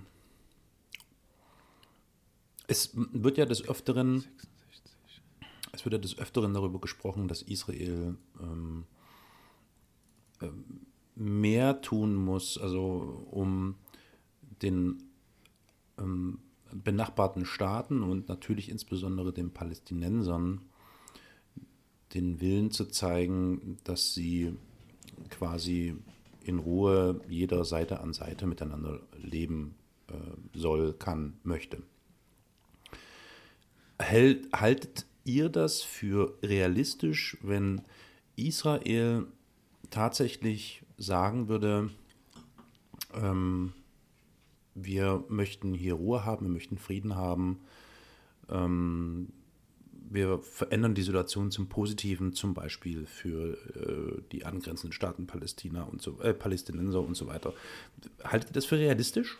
Jetzt, hier, also nicht hier, aber jetzt. Also einerseits kenne ich da dieses, ich weiß nicht mehr von wem das Zitat, da war es von David Ben Gurion oder irgendwas, quasi Israel kann, existi kann im Krieg existieren, im Frieden aber nicht, irgendwie sowas. Ähm, es wird für die Israelis extrem schwer im Frieden zu überstehen, als das, was sie momentan sind. Als richtig, als einziger Staat, der auf einer Religion aufbaut. Sie sind der einzige, wie sagt man, ethnokratisch oder sowas, keine Ahnung. Auf jeden Fall, sie sind der einzige Staat, der eben auf einer Religion fußt. Der Staat wird weiter existieren, aber meiner Meinung nach wird er eben dann ein binationaler Staat. So wie die schönste oder die, die ethnisch beste Lösung, oder die ethisch, so eth- die ethisch beste Lösung wäre natürlich ein binationaler Staat. Und in die Richtung wird es halt, halt dann eher gehen. Und dann verlieren eben die Juden ihre Mehrheit irgendwann und ähm, ja. Momentan, also Die Frage ist ja Meistens ist wirklich, es Israel, kann, kann, halt der, der, kann, kann der israelische Staat, wenn er beabsichtigt, hm, wie soll ich das formulieren? Ich glaube, selbst wenn er jetzt viele äh, Zugeständnisse macht und auch klare Verhältnisse schafft, ich glaube, da müssen trotzdem noch ein paar Generationen drüber ja, vergehen. Also selbst wenn, es jetzt ist Zugeständnisse machen, morgen, ja. ja, wird es, glaube ich, das ist, da habt ihr vollkommen recht. Klar, das ist natürlich nicht von heute auf morgen zu machen, das ist richtig. Die Frage ist ist aber, Bevölkerung einfach zu sehr würde, würde der Staat Israel noch existieren können in, was weiß ich, zwei, oder würde er noch existieren in zwei Generationen oder drei Generationen? Also ich will auf die Frage hinaus, würden die, die, die, ähm, die Nachbarstaaten es akzeptieren, dass wenn es ein, also wenn es Friedensbemühungen von beiden Seiten gäbe, ja, und man würde jetzt zum Beispiel die Militarisierung irgendwie reduzieren und also wirklich so diese eine sichtbare Friedens, äh, Friedenswillen zeigen, würde es dann passieren, dass Israel tatsächlich, wie es ja in den Nachbarstaaten sehr oft äh, gefordert wird, äh, dann noch auf der Landkarte existieren, ja oder nein? Das ist so die Frage, die ich mir immer wieder stelle. Ja, Ich glaube ja. weil die USA ein viel zu großes Interesse an Israel hat. Okay, Ja, aber dann, geben, da reden wir ja, aber Moment, äh, was hat jetzt, Also- äh, ja, was, Bis, aber warte mal. Hm? Ich habe die Zahlen. Wir können vielleicht noch einen kurzen Sprung machen zum du ersten den Nahostkrieg ersten Nahostkrieg, zurück. ja. Genau. Also, die, die Araber hatten anfangs 28.000 Soldaten und rüsteten bis Oktober auf 55 auf. Die Israelis hatten anfangs 56, äh, 65.000, rüsteten dann auf rund 90.000 auf. Mhm. Also 55 gegen 90.000. Naja, ist quasi die Unterzahl fast, ne? Genau. Also auf So, israelischer aber Seite. Hm. wollten So. wir nochmal die Zahlen gerade nachliefern. Der gute Klaus Steen hat die in seinem Buch stehen, deswegen ähm, habe ich ein bisschen gebraucht, um die zu finden. Ja, Auf danke, jeden Fall. danke. äh, auf seine Frage. Es ist halt immer die Frage, wie definierst du Israel? Is, de, definierst du Israel am, am, am Namen? De, definierst du Israel an der Religion? Definierst du, du Israel am Volk, an der Lage? Wie Der Staat definierst du Israel, der Staat Israel, wie er heute existiert. Wie, also auch an der Religion eben dann. Ja, klar. Ähm, dann nein, weil er wird sich ändern. Er wird sich Inwiefern? ändern. Wie kann er Ja, sich wenn ändern? sie halt eben die Zugestände gegenüber, die, die Zugeständnisse gegenüber den Arabern machen, müssen sie die auch im eigenen Land machen. Und dann kann sich eben die Bevölkerung, es gibt immer noch die, die palästinensische Bevölkerung in Israel, ja. die wird sich dann eben mehr beteiligen können Hm, hm. und ähm, wird dann eine größere Verantwortung übernehmen, eine größere ähm, Gewichtung finden und dann wird es eben nicht mehr der jüdische Staat sein. Das Dann heißt, äh, die jüdische Heimstatt wäre dann quasi ähm, irgendwann nicht mehr die jüdische Heimstatt, sondern es wäre halt eine. Normaler Staat eine wie äh, jeder andere. Ja. Hm, hm, hm, hm, Genau. hm, hm. Und dann gäbe es halt tatsächlich die Nationalität von Israel, die Israeliten oder wie der Hm. Es Staat dann gibt die auch- Nationalität Israel. Israeli, natürlich. Nein, ja. nein, es gibt die Staatsbürgerschaft Israel. Ach so, ach so, ach, äh, entschuldige, du hast recht. Ja, das sollte man natürlich trennen. Staatsbürgerschaft und Nationalität ist ein Unterschied. Weil im recht. Pass steht da noch was anderes drin, weil im Pass steht dann nochmal drin, Ja. ob du Jude bist oder, Ja. ob du, Mo- Ja. oder ob du eben nicht Jude bist. Ja, genau, richtig, richtig, das stimmt. Da gebe ich dir Und das vollkommen macht aber ganz viel aus. Ich sage nur die Jews-Only-Straßen, die Mhm. du als Staatsbürger von, von Israel nicht befahren darfst, als Jude schon. Egal, ob du Jude aus Amerika bist oder Jude aus Israel bist. Wo sollen die sein, die Jews-Only-Straßen? Äh, zum Beispiel in der, im Westjordanland Okay. kann ja sogar die, Ach so, ja, okay. Ach, na ja, klar, alles klar. Hm, ja, ja, verstehe. Das ja, Land, was ja. Israel übrigens de, de jure gar nicht gehört, aber ähm, 1600 Kilometer Jews-Only-Straßen Mhm. im, West, im Westjordanland. Okay, okay, okay. In einem Land, was sie annektiert haben ähm, gegen das Völkerrecht. Hm, hm, hm.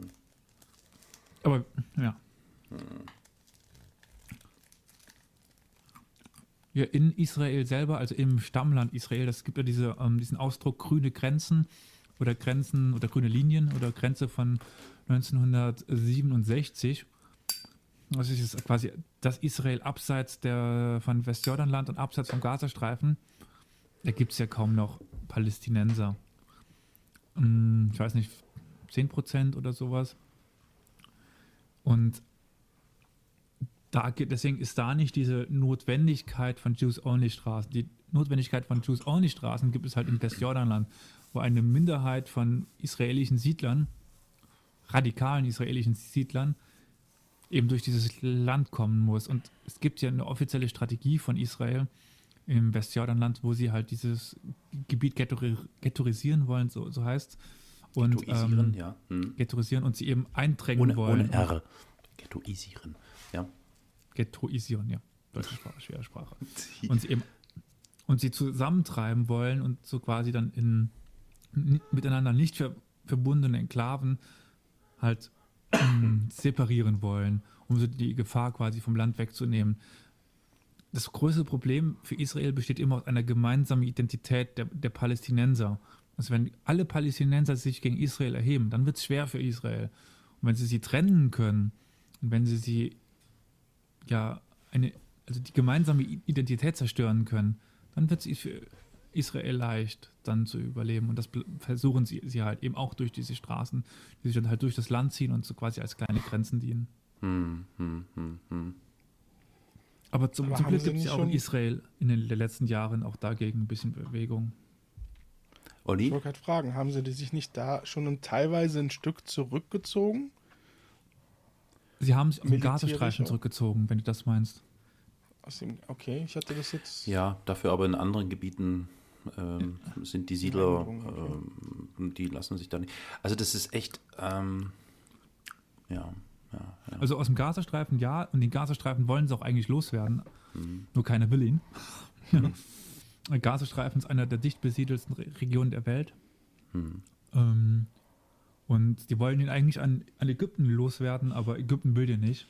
Hm. Was man hier wieder so hier arabische Identität und sowas. Ähm, ja, da wollen sie tatsächlich, da haben sie, sie sich militärisch und Siedler und die Siedler haben sie zurückgezogen. Hm. Hm. Im, Im Westjordanland noch lange nicht. Also ich glaube, was, was ähm, den, den Konflikt zumindest ähm, nicht mindert oder nicht ähm, reduziert, ist tatsächlich, das hatten wir vorhin ja schon mal so kurz angeschnitten, die, die ähm, politische Seite in Israel. Aktuell in Form des Ministerpräsidenten Bibi, a.k.a. Ich wollte gerade sagen. Bibi, a.k.a. Benjamin Netanyahu, der, der selbst in Israel als Hardliner gilt. Richtig, das muss man erstmal schaffen. Mit Verlaub tatsächlich äh, ein ziemlicher Klappspaten zu sein scheint. Beziehungsweise ähm, muss man dazu sagen, man kann unterscheiden innerhalb des Judentums, wie das in vielen Religionen auch ist. Es ist auch hier so, es gibt ja. halt Liberale und es gibt weniger Liberale und es gibt dann eben noch so die wirklich die orthodoxen und konservativen Juden. Und ähm, ich habe jetzt vor kurzem irgendwo auch gelesen, dass ähm, die, äh, das konservative Judentum oder auch das orthodoxe Judentum schon überproportional zunimmt in Israel. Was ähm, irgendwie, irgendjemand hat mal ironisch geschrieben, was erstaunlicherweise auch damit zu tun hat, dass man dann vom Militärdienst entbunden ist. Genau.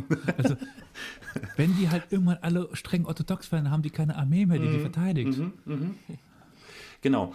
Ähm, also das ist schon, und also mein Eindruck ist, und ich, also ich bin jetzt überhaupt kein Politikprofi und nichts dergleichen, mein Eindruck ist schon, dass es Ministerpräsidenten vor Benjamin Netanyahu gegeben hat, die äh, deutlich moderater agiert haben und immer mhm. wieder mal so Signale eines Entgegenkommens gezeigt haben.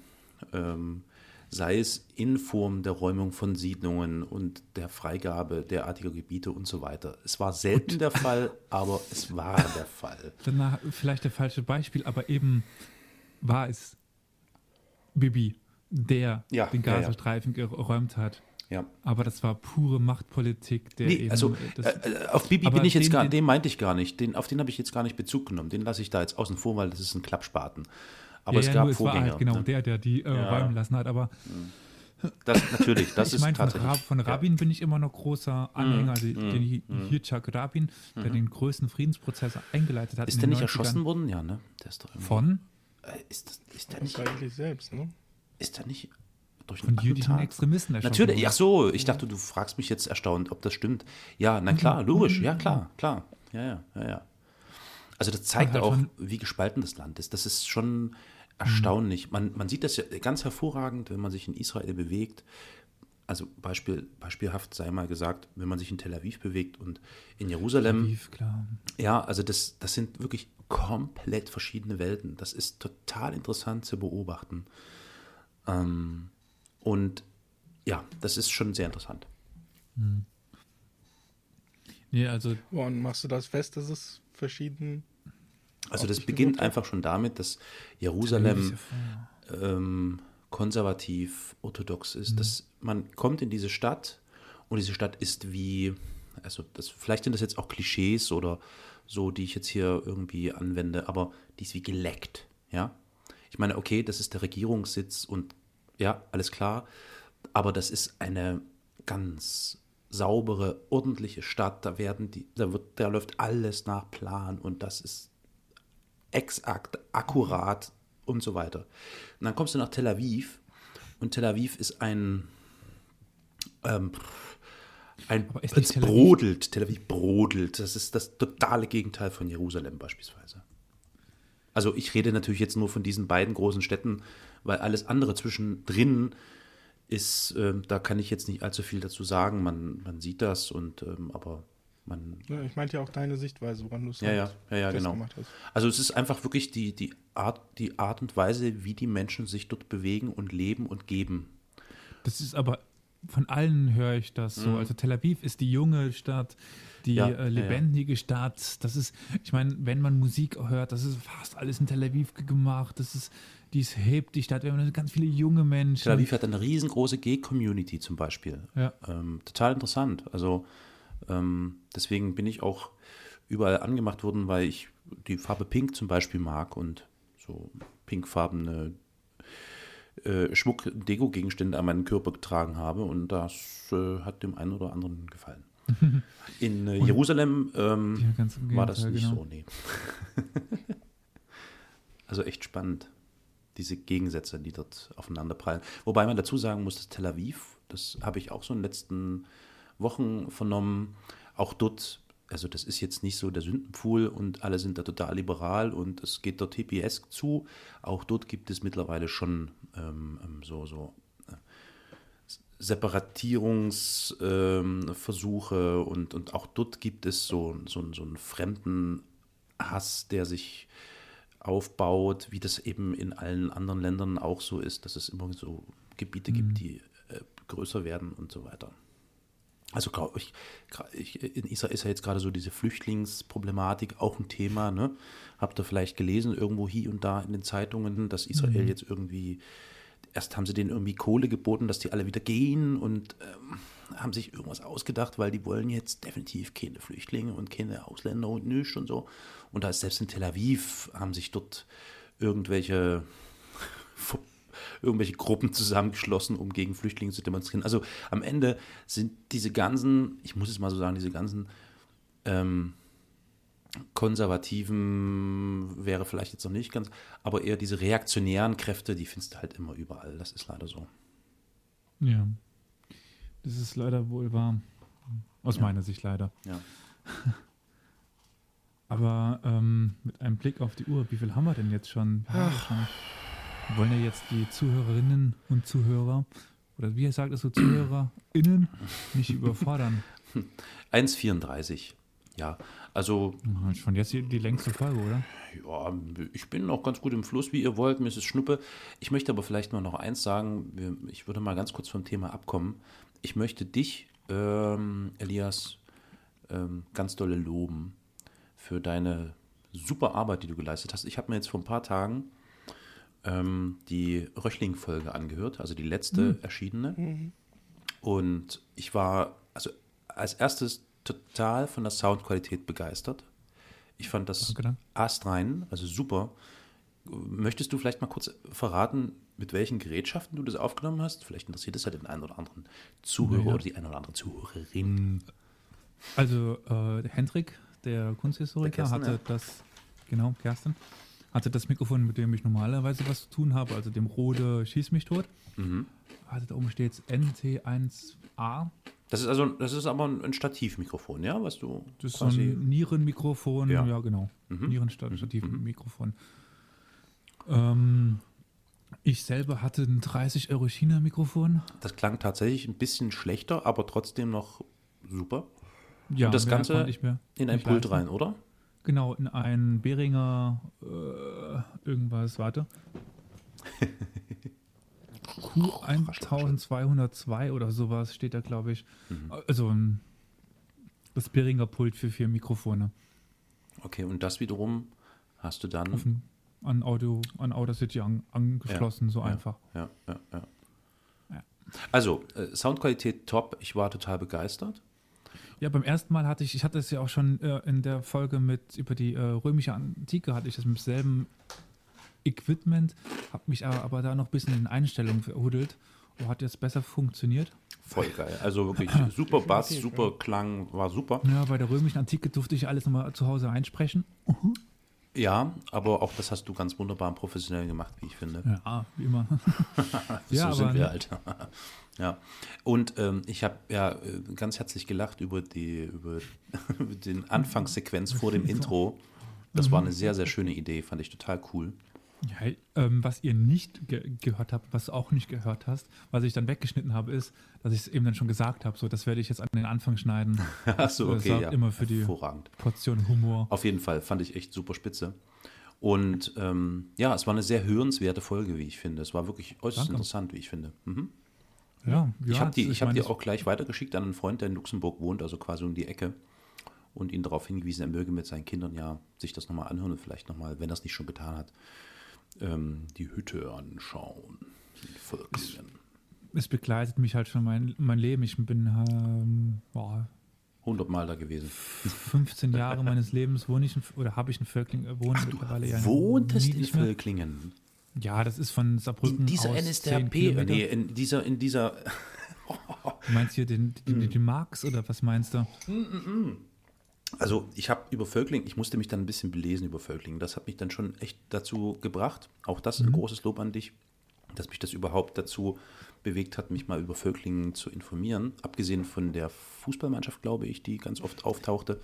Die Röchling Völkling, ja, die mal zweite Bundesliga gespielt haben zu den guten Zeiten. Tatsache, das muss schon viele Jahrhunderte her sein. Ähm, aber mich haben ja diese Wahlergebnisse dort in Völklingen sehr ähm, erschrocken. Ähm, also irgendwie, äh, die NPD hatte da irgendwie ganz schön Ja, es gibt ja diesen berühmten Kan- Kandidaten, der äh, Echt? Pro, ja, Frank Marx oder sowas. Ähm, Ist das halt dieser Marx. Typ, der so ein bisschen krank aussieht? Also so, wie soll ich es formulieren? So ein bisschen komisch? Also, Du meinst nicht der, der jetzt auf äh, Malle die Kneipe aufgemacht hat? das ist? Holger Apfel, der kommt von aus Sachsen, mein Lieber. Also, ja? nee, nee, nee, nee. Nee, okay, nee, Marx. der andere, der Hm? zweite. Peter Marx, oder? Nein, doch. Doch. Ist ein Peter Enkel Marx? von Karl? Nee, ne? Äh, Frank, Frank Franz und, Peter Marx, genau. Wir wollen denen eigentlich gar nicht so viel Beachtung schenken. Ich wollte nur sagen, dass die, die NPD irgendwie einen ziemlich krassen Prozentsatz Ist immer so, hat da, ne? Völkling hat ja in Saarland den Spitznamen Klein Istanbul. Ähm, Aha, okay. also die Innenstadt ist halt in festen Händen der ehemaligen Gastarbeiter. Hm. Sei es Italiener, sei es Kurden, sei es Türken. Und ähm, ja, dann ist es halt leider so, dass teilweise die NPD große Ergebnisse hat, aber auch teilweise wieder gar nicht drin war im, im äh, Bürgermeisteramt oder sowas, äh, wie das heißt. Also, ähm, es schwankt da immer so, so ein bisschen hin und her, genau. Aber seit Jahren war das jetzt ja CDU und ich glaube, dieses oder letztes Jahr ist es, F, ist es SPD geworden. Hulla, die Waldfee. Ja. Sowas, sowas. Ist, ist Völkling eigentlich schon, ist das eigentlich schon Grenzregion? Oder noch nicht Wenn, ganz so? wenn Saarbrücken Grenzregion ist, ist Völkling auch. Das liegt auf derselben Entfernung zu Frankreich wie Saarbrücken auch. Okay. Ist interessant, ne? Also, okay, naja, nee, gut, wenn Saarbrücken genauso weit entfernt ist. Ich wollte gerade irgendwie argumentieren und sagen, dass die Grenzregionen wahrscheinlich immer so ein bisschen die Regionen sind, die so eher nach rechts tendieren, weil. Ja gut, aber zum Beispiel So, Sa- Saarbrücken halt gar nicht. Also Ja, eben, deswegen ist meine halt Argumentation typisch mit, Großstadt, mit dem also Wort Saarbrücken wieder zusammengefallen, ja. wir sind halt Wie eine Kilometer hattest du gesagt war? 50, oder? Wie viele Kilometer war es auseinander? Äh, Also auseinander Völkling 10 und- Kilometer. Ach, Nur na 10, das ist ja eigentlich- dann Das ist die nächste Stadt. Also ich Okay. bin in, zu, zu Hause bei meinen Eltern in 20 Minuten mit dem Auto. Hm, Ist ja Die wohnen schon in Randgebieten. Hm. Ja, also das ist nichts, das ist die, ist die absolut nächste Stadt. Ist ja, das nennt sich ja der Regionalverband hier. Also mh, typische administrative Zusammenlegung. Der Regionalverband Sa- Saarbrücken und dem ist Völkling auch drin, obwohl sie eine eigene Stadt sind. Hm. Die haben einen Ober Oberbürgermeister, aber haben dann noch wen drüber vom Regionalverband. Wie auch immer. Also, ähm, das ist der nächste Ort. Also ich möchte auf jeden Fall den ZuhörerInnen mal nahelegen, wenn sie es noch nicht getan haben, dann sollten sie sich mal die Folge zur äh, äh, äh, äh, Hütte Völklingen und insbesondere der Familie Röchling ähm, zu Gemüte führen. Total interessant. Auch wenn es, wie du ja schon eingangs bei dieser Folge sagtest, recht regional ist, ist es doch sehr interessant. Ähm, ja. Ich bin ein bisschen vorbelastet, weil ich bei einer Tochter der Saarstahl arbeite. Äh, was was ist denn die Saarstadt? Darf man das jetzt verraten? Die Saarstahl. Ist der Ach, Name, Saarstahl. Ich habe Saarstadt verstanden. Okay. ähm, quasi, ja, das war auch schon schwierig in dem Gespräch, so gibt es keinen Nachfolger, also es gibt im Saarland noch, noch, noch Stahlwerke Ja. und die heißen Saarstahl. Okay. Und das ist aber wieder Arbeit, das ist mm, teilweise ehemals Röchling ähm, und so weiter. Also das ist halt noch in, Mm. mit, mit verwickelt und ja, ja. Ja genau. Deswegen, äh, Mhm. ja, ist, Aber ist, ist trotzdem hatte ich Olli viel da Neues so ein bisschen drin. in der Folge hören können. Das war sehr interessant, doch. Kann ich nur empfehlen.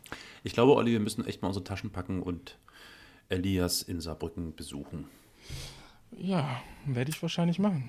Nächsten Mittwoch. Was? Du Quatsch jetzt. Doch. Du fährst dahin. Ja, so weit ist es von Köln jetzt auch nicht. Wie weit ist das denn weg von Köln? Knappe 200, glaube ich. Ja. Ist hier mal eine Überraschung. Muss ich mal gleich das Freibier äh, reservieren. Ähm, also Ja, äh, Olli will das Eintrittsgeld kassieren, so sieht's aus. Haha. Genau. ich bin Mensch. vorne die Kasse. Okay, cool. Na, da könnt ihr, da, also da könntet ihr euch ja quasi. Naja, okay, das ist ja cool. Naja, dann müssen wir Auf mal. das Bier komme ich zurück. wir haben Freigetränke. Coole Sache, coole Sache. Ich blicke neidisch aus dem fernen Osten Ja, Westen. aber auch mal, ja, aber auch mal in den Osten müssen wir kommen. Ja, Lohnt sich nicht. ja ja, schon schöne, ihr habt schon schöne Städte und also Dresden, Leipzig und sowas ist schon schön, muss ich mal sagen. Also das ist, da können wir jetzt hier nicht so mit glänzen. Also das, was mal bei uns schön war, gibt es schon lange nicht mehr. Auf die Gefahr hin, mich zu wiederholen, also um mal jetzt Dresden nochmal. Dresden ist wie ein kleines Barock, so, so ein Schmuckkästchen, so ein barockes. Und dann klappst du das auf und da drin stinkt es viehisch. Tierisch, ekelig. Ja, war, war im Barock. Und dann klappst du schnell wieder nicht. zu. So. Das ist halt, ja. Okay, vielleicht sind, ist, ist, ist Saarbrücken genau andersrum. Es sieht außen, von außen aus wie so der letzte Ranz, äh, weil Platten, also wir haben die Plattenbauten hier so ungefähr. Wir haben hier kaum alte Häuser. Es ist alles irgendwie Echt, ewig ja? aus den 70ern und Krass. ah, aber Ich wenn du so halt mal so hinter die Fassaden schaust, dann hast du ja halt hier schon so ein paar interessante Sachen. Ich habe so null Zugang zu Saarbrücken, beziehungsweise ich habe keine Ahnung. Ich bin da mal durchgefahren, weil ich nach Luxemburg wollte mein Geld auf die und Bank das ist schon bringen. viel. Aber ansonsten, Also normalerweise sind wir am Rande der, äh, der Republik, sind halt so irgendwie. Äh, über uns macht man ge- ge- gerne Witze wie der Böhmermann. ja, naja, ja, stimmt. Richtig, richtig. Ihr seid ja so tieraffin, habe ich gehört. Aber naja, gut, lassen wir das. Ja, und äh, Brüder und Schwestern und sowas. Ne? Aber wenn ich hier gerade, ah, ich bin gerade auf dem Wikipedia-Artikel von Saarbrücken und habe hier so ein, so ein geiles Breitbandbild und das sieht ja wirklich sehr modern aus. Hui. Okay. Auf dem Wikipedia-Artikel von Sa- Saarbrücken. Na, so mit Beschriftung hier Berliner Promenade, Hauptbahnhof, Johanneskirche, Rathaus, St. Michael und so. Die haben einen Eintrag. What? ja. Ach, das, das Ding meinst du? Mhm. Ja, genau. Ähm, das Staatstheater aus alten Hitlerzeiten, das hat Hitler gespendet, dem Saarland, Ach, als Gott es äh, Dank. 35 zu, zurück ins Reich gekommen ist. Und ich finde es auch noch die Hakenkreuze. So Echt jetzt? Diese Kirchenglocke. Ah, ah, ja, wie diese Kirchenglocke, genau, ja, ja. Ja, ja. Die sind versteckt, aber die findest du noch. Okay. Ja, Unter Sitzen, Halt, in Sitze eingeritzt in die Rückenlehne. Ja. so die Kirchen sind, es gibt noch so ein paar alte Gebäude. Aber es auch sieht sehr, sehr naturbetont aus, finde ich. So auf diesem Foto zumindest. Also so von Ja, weitem. ja, also ich, ich, 60 Pro- Prozent des, äh, des Saarlandes in Wald oder sowas, irgendwie sowas habe ich in Ah, Erinnerung. Ja, Also schön. außerhalb von Saarbrücken und dem Großraum Saarbrücken, sage ich jetzt mal, ist halt viel Wald. Hm. Mann, Mann, Mann, vom Nahostkonflikt nach Saarbrücken, krass. Also wir haben natürlich jetzt hier keine Lösung gefunden für den Nahostkonflikt. Das wäre ja Ja, auch, das ist aber auch, glaube ich, äh, vermessen. vollkommen äh, vermessen. Genau, richtig. Das wollte ich gerade sagen. Ähm, wir haben uns ein bisschen ausgetauscht dazu und vielleicht gab es ja, also für mich zumindest auf jeden Fall, einen Erkenntnisgewinn für den einen oder anderen und ähm, ja, man möge sich ein eigenes Bild machen von dem Thema. Und äh, ich glaube, wichtig ist, dass man aufpasst, dass man Informationen äh, wirklich von ganz vielen Seiten irgendwie sammelt ja. und verwertet, weil ich festgestellt habe, dass, entschuldigt, dass ich jetzt wieder so abrupt zurück zum Thema gekommen bin, aber ähm, weil ich den Eindruck habe, dass da ganz, äh, ganz starke Kräfte von allen möglichen Seiten versuchen darauf hinzuwirken, ein bestimmtes Bild zu erzielen und das ist natürlich, wie das immer so ist, immer so eine Sache. Dann kann ich jetzt ja mal versuchen, noch so ein bisschen den historischen Kontext zu, zu ja. geben, zumindest die Möglichkeit eines historischen Kontextes, ja. so wie es eben passieren soll mit der Quellenkritik äh, eines Historikers. Und was ich normalerweise nur am Rande mitgebe in den, in, in den Show Notes, so ein bisschen mal, was kann man noch lesen, wo kann man sich mal ja, schlau machen. Also, es wird zwar wieder das große Geschrei anfangen, aber es gibt halt doch eine gewisse staatliche Bildung und da kann ich sehr die Bundeszentrale für politische Bildung empfehlen, mhm. die sehr unabhängig arbeiten mhm. und ähm, den eine oder andere interessante Zeitschrift oder äh, Sammelband herausgegeben haben zum Nahostkonflikt, wo sehr gute Aufsätze sich drin finden. Ähm, aus Politik und Zeitgeschichte gibt es da das vom 10. Mai 2004, also Elmar Krautgrämer, wirklich ein Experte zu dem Ganzen, ähm, hat da die, die Einleitung geschrieben, ist wirklich lesenswert. Was ich dann eben schon am Rande erwähnt habe bei den Zahlen, Klaus Steen, der Nahostkonflikt, Ursachen, Grundprobleme und Lösungsansätze, ähm, Lösungsversuche, so, ähm, definitiv lesenswert. Äh, Margret Johansen ist eine deutsche Expertin auf dem Thema. Ähm, die hat das Lehrbuch der Nahostkonflikt rausgebracht, äh, lässt sich sehr gut lesen, sehr schöner Überblick. Ähm, dann gibt es Viehweger, natürlich noch die, Viehweger nicht zu vergessen, ganz wichtig. Ja, den gibt es auch noch, obwohl äh, den Johansen mittlerweile häufiger bearbeitet wird im deutschen Raum, würde ich sagen. Naja, ähm, dann gibt es die israelischen Historiker. Ja. Allen, allen voran Tom, ja. Tom Segev, also einer der großen, er ist, kein, er ist vor allen Dingen Journalist, aber hat halt vor allen Dingen zur israelischen Ver Vergangenheit ge gearbeitet. Mhm. Er ist einer, das nennt sich die neuen Historiker. Die sind in den 80er Jahren entstanden und die beschäftigen sich erstmal ähm, von realpolitischer Sicht mit mhm. Israel. Mhm. mhm. Ja, ja. Dann gibt es noch den Namen Benny Morris, der auch in dem Fahrwasser äh, erschienen ist. Dann noch kritischer natürlich Pape, den ich schon genannt habe. Ja. Also Ilan ja. Pape, der ist wirklich sehr kritisch Israel gegenüber. Dann gibt es noch die ganz großen Klassiker Martin Gilbert, äh, Israel a History von außerhalb. Ähm, ja, oder um ein bisschen dagegen zu setzen, ähm, von der deutschen Seite Pet Petra Wilde, was ich schon erwähnt habe, Apartheid und ethnische Säuberung in Palästina, sehr kritisch Israel gegenüber. Mhm. Ja, das ist nun mal so äh, kurzer Umschlag, einfach so, was gibt es? Es gibt noch viel, viel mehr. Also ich habe jetzt drüber gearbeitet. Ich habe insgesamt, glaube ich, über 65 Titel zitiert, ähm, was dann doch zeigt, es gibt viel, viel, viel Literatur. Mhm. Ähm, rechts und links lesen. Es gibt schöne, kurze Artikel, die sich von, von beiden Seiten daran nähern. Und ähm, ja, da kann man sich, denke ich, ein Bild zumindest verschaffen, und wenn man das dann liest, dann kommt man, denke ich, immer noch zur Meinung, dass es eine einfache Lösung nicht gibt und dass es nicht auch das einfache Bild gibt, sondern dass es ein sehr vielschichtiger Konflikt ist und ähm, ja, ja. Äh, keine einfachen Antworten sich an, anbieten. Allerdings, allerdings, richtig. Ja, so viel mal zum zu, zu den Shownotes in, äh, mündlich, in mündlicher Form. Ja.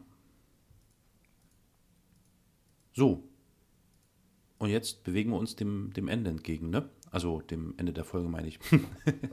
ähm, mhm. Rattern wir jetzt nochmal runter, wie wir erreichbar sind? Ach nee, wir verzichten darauf, oder? Wir sagen einfach nur historia-universalis.fm. Da könnt ihr. Da gibt es die Links. Genau. Zu den anderen Seiten. Genau, genau. Ja, mehr fällt mir jetzt ad hoc nicht ein. Ich mache mir jetzt noch einen Kaffee. Oh, sagst du Kaffee? Kaffee. Hm. Achso, wie, ja? ich, ja, wir sagen Kaffee. Ja, Ja, komm, kriegen ich glaub- wir doch bestimmt im Ich Little. glaube, das sagen, sagen die hier in Sachsen auch, aber ich finde dieses berlinerische Kaffee irgendwie viel passender Ich- und schöner. Ich meine, so wie wir eingestiegen sind, so können wir auch wieder aussteigen. Aber ich finde das einfach gerade interessant. Ich meine, äh, dann die äh, Standardfrage: China oder China? China. Ah, sehr schön. China. Wer sagt denn China, sag mal? Also, pff, Gibt es den einen oder anderen Politiker? Ne? ach, wahrscheinlich unser Heimatmuseumsminister, oder? Zum Beispiel. Ja. Ja, bei allen wird schon, schon passen. Jetzt überlege ich gerade, wie sagt man auf Arabisch äh, Tschüss? Wahrscheinlich, ähm, ich kann nur halt Alaikum Salam, aber ähm, oh, verdammt, lange ist es her, dass ich das gelernt habe. Hm. Hm. Auf, He- auf Hebräisch bin ich sowieso raus. Oh, Hebräisch ist. Das ist schwierig, ey. Ich habe das versucht. Alter, das geht so gar nicht. Ähm, für die äh, Ver Veranstaltung im, jetzt am 18. bin ich auch die Musikplaylist äh, am erstellen. Und wenn man dann sich dann nicht damit auskennt mit der israelischen Musik und sich so ein bisschen auf YouTube rumklickt und dann alles in hebräischen Schriftzeichen ist und man das dann auf Schleichwerbung Spotify, ich meine, es gibt auch Tidal oder was weiß ich, aber egal, Spotify, ähm, dann raussuchen muss und dann jeden Buchstaben eins zu eins in einer Tabelle abgleichen muss, um irgendwie herauszufinden, was das da heißt. Äh, Das ist witzig. Oh ja, oh ja, oh ja. Was Und dann bist du froh, kein Archäologe geworden zu sein, oder? Spotifyologe. Also ich sag mal auf Jiddisch irgendwie, äh, Ich weiß sogar noch mal, was Tschüss heißt. Ich habe gerade nachgeschlagen. was, auf wie? Auf Hebräisch? Arabisch. Ach, sag mal. Ma'assalam. Salam, okay.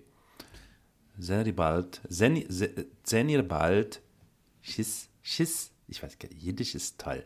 Ich, man muss den Mund einfach nur breit machen und dann sagen, auf Wiedersehen. naja, okay. Gut, ich verabschiede mich, sage vielen Dank, Olli, dass du dabei warst. Danke, Elias, dass du dabei warst. Danke, liebe Zuhörerinnen, dass ihr dabei wart und natürlich auch die Zuhörer, ist ja ganz klar. Und bleibt uns gewogen und ähm, ach so, vielleicht noch eine Bitte, wenn ihr auf iTunes unterwegs seid, um uns zu abonnieren oder so, dann macht doch mal irgendwie ein paar Kommentare rein oder bewertet mal mit Sternchen. Das wäre ganz lieb. So, ich sag Tschüss. Genau, war eine nette Runde. Vielen Dank. Ciao.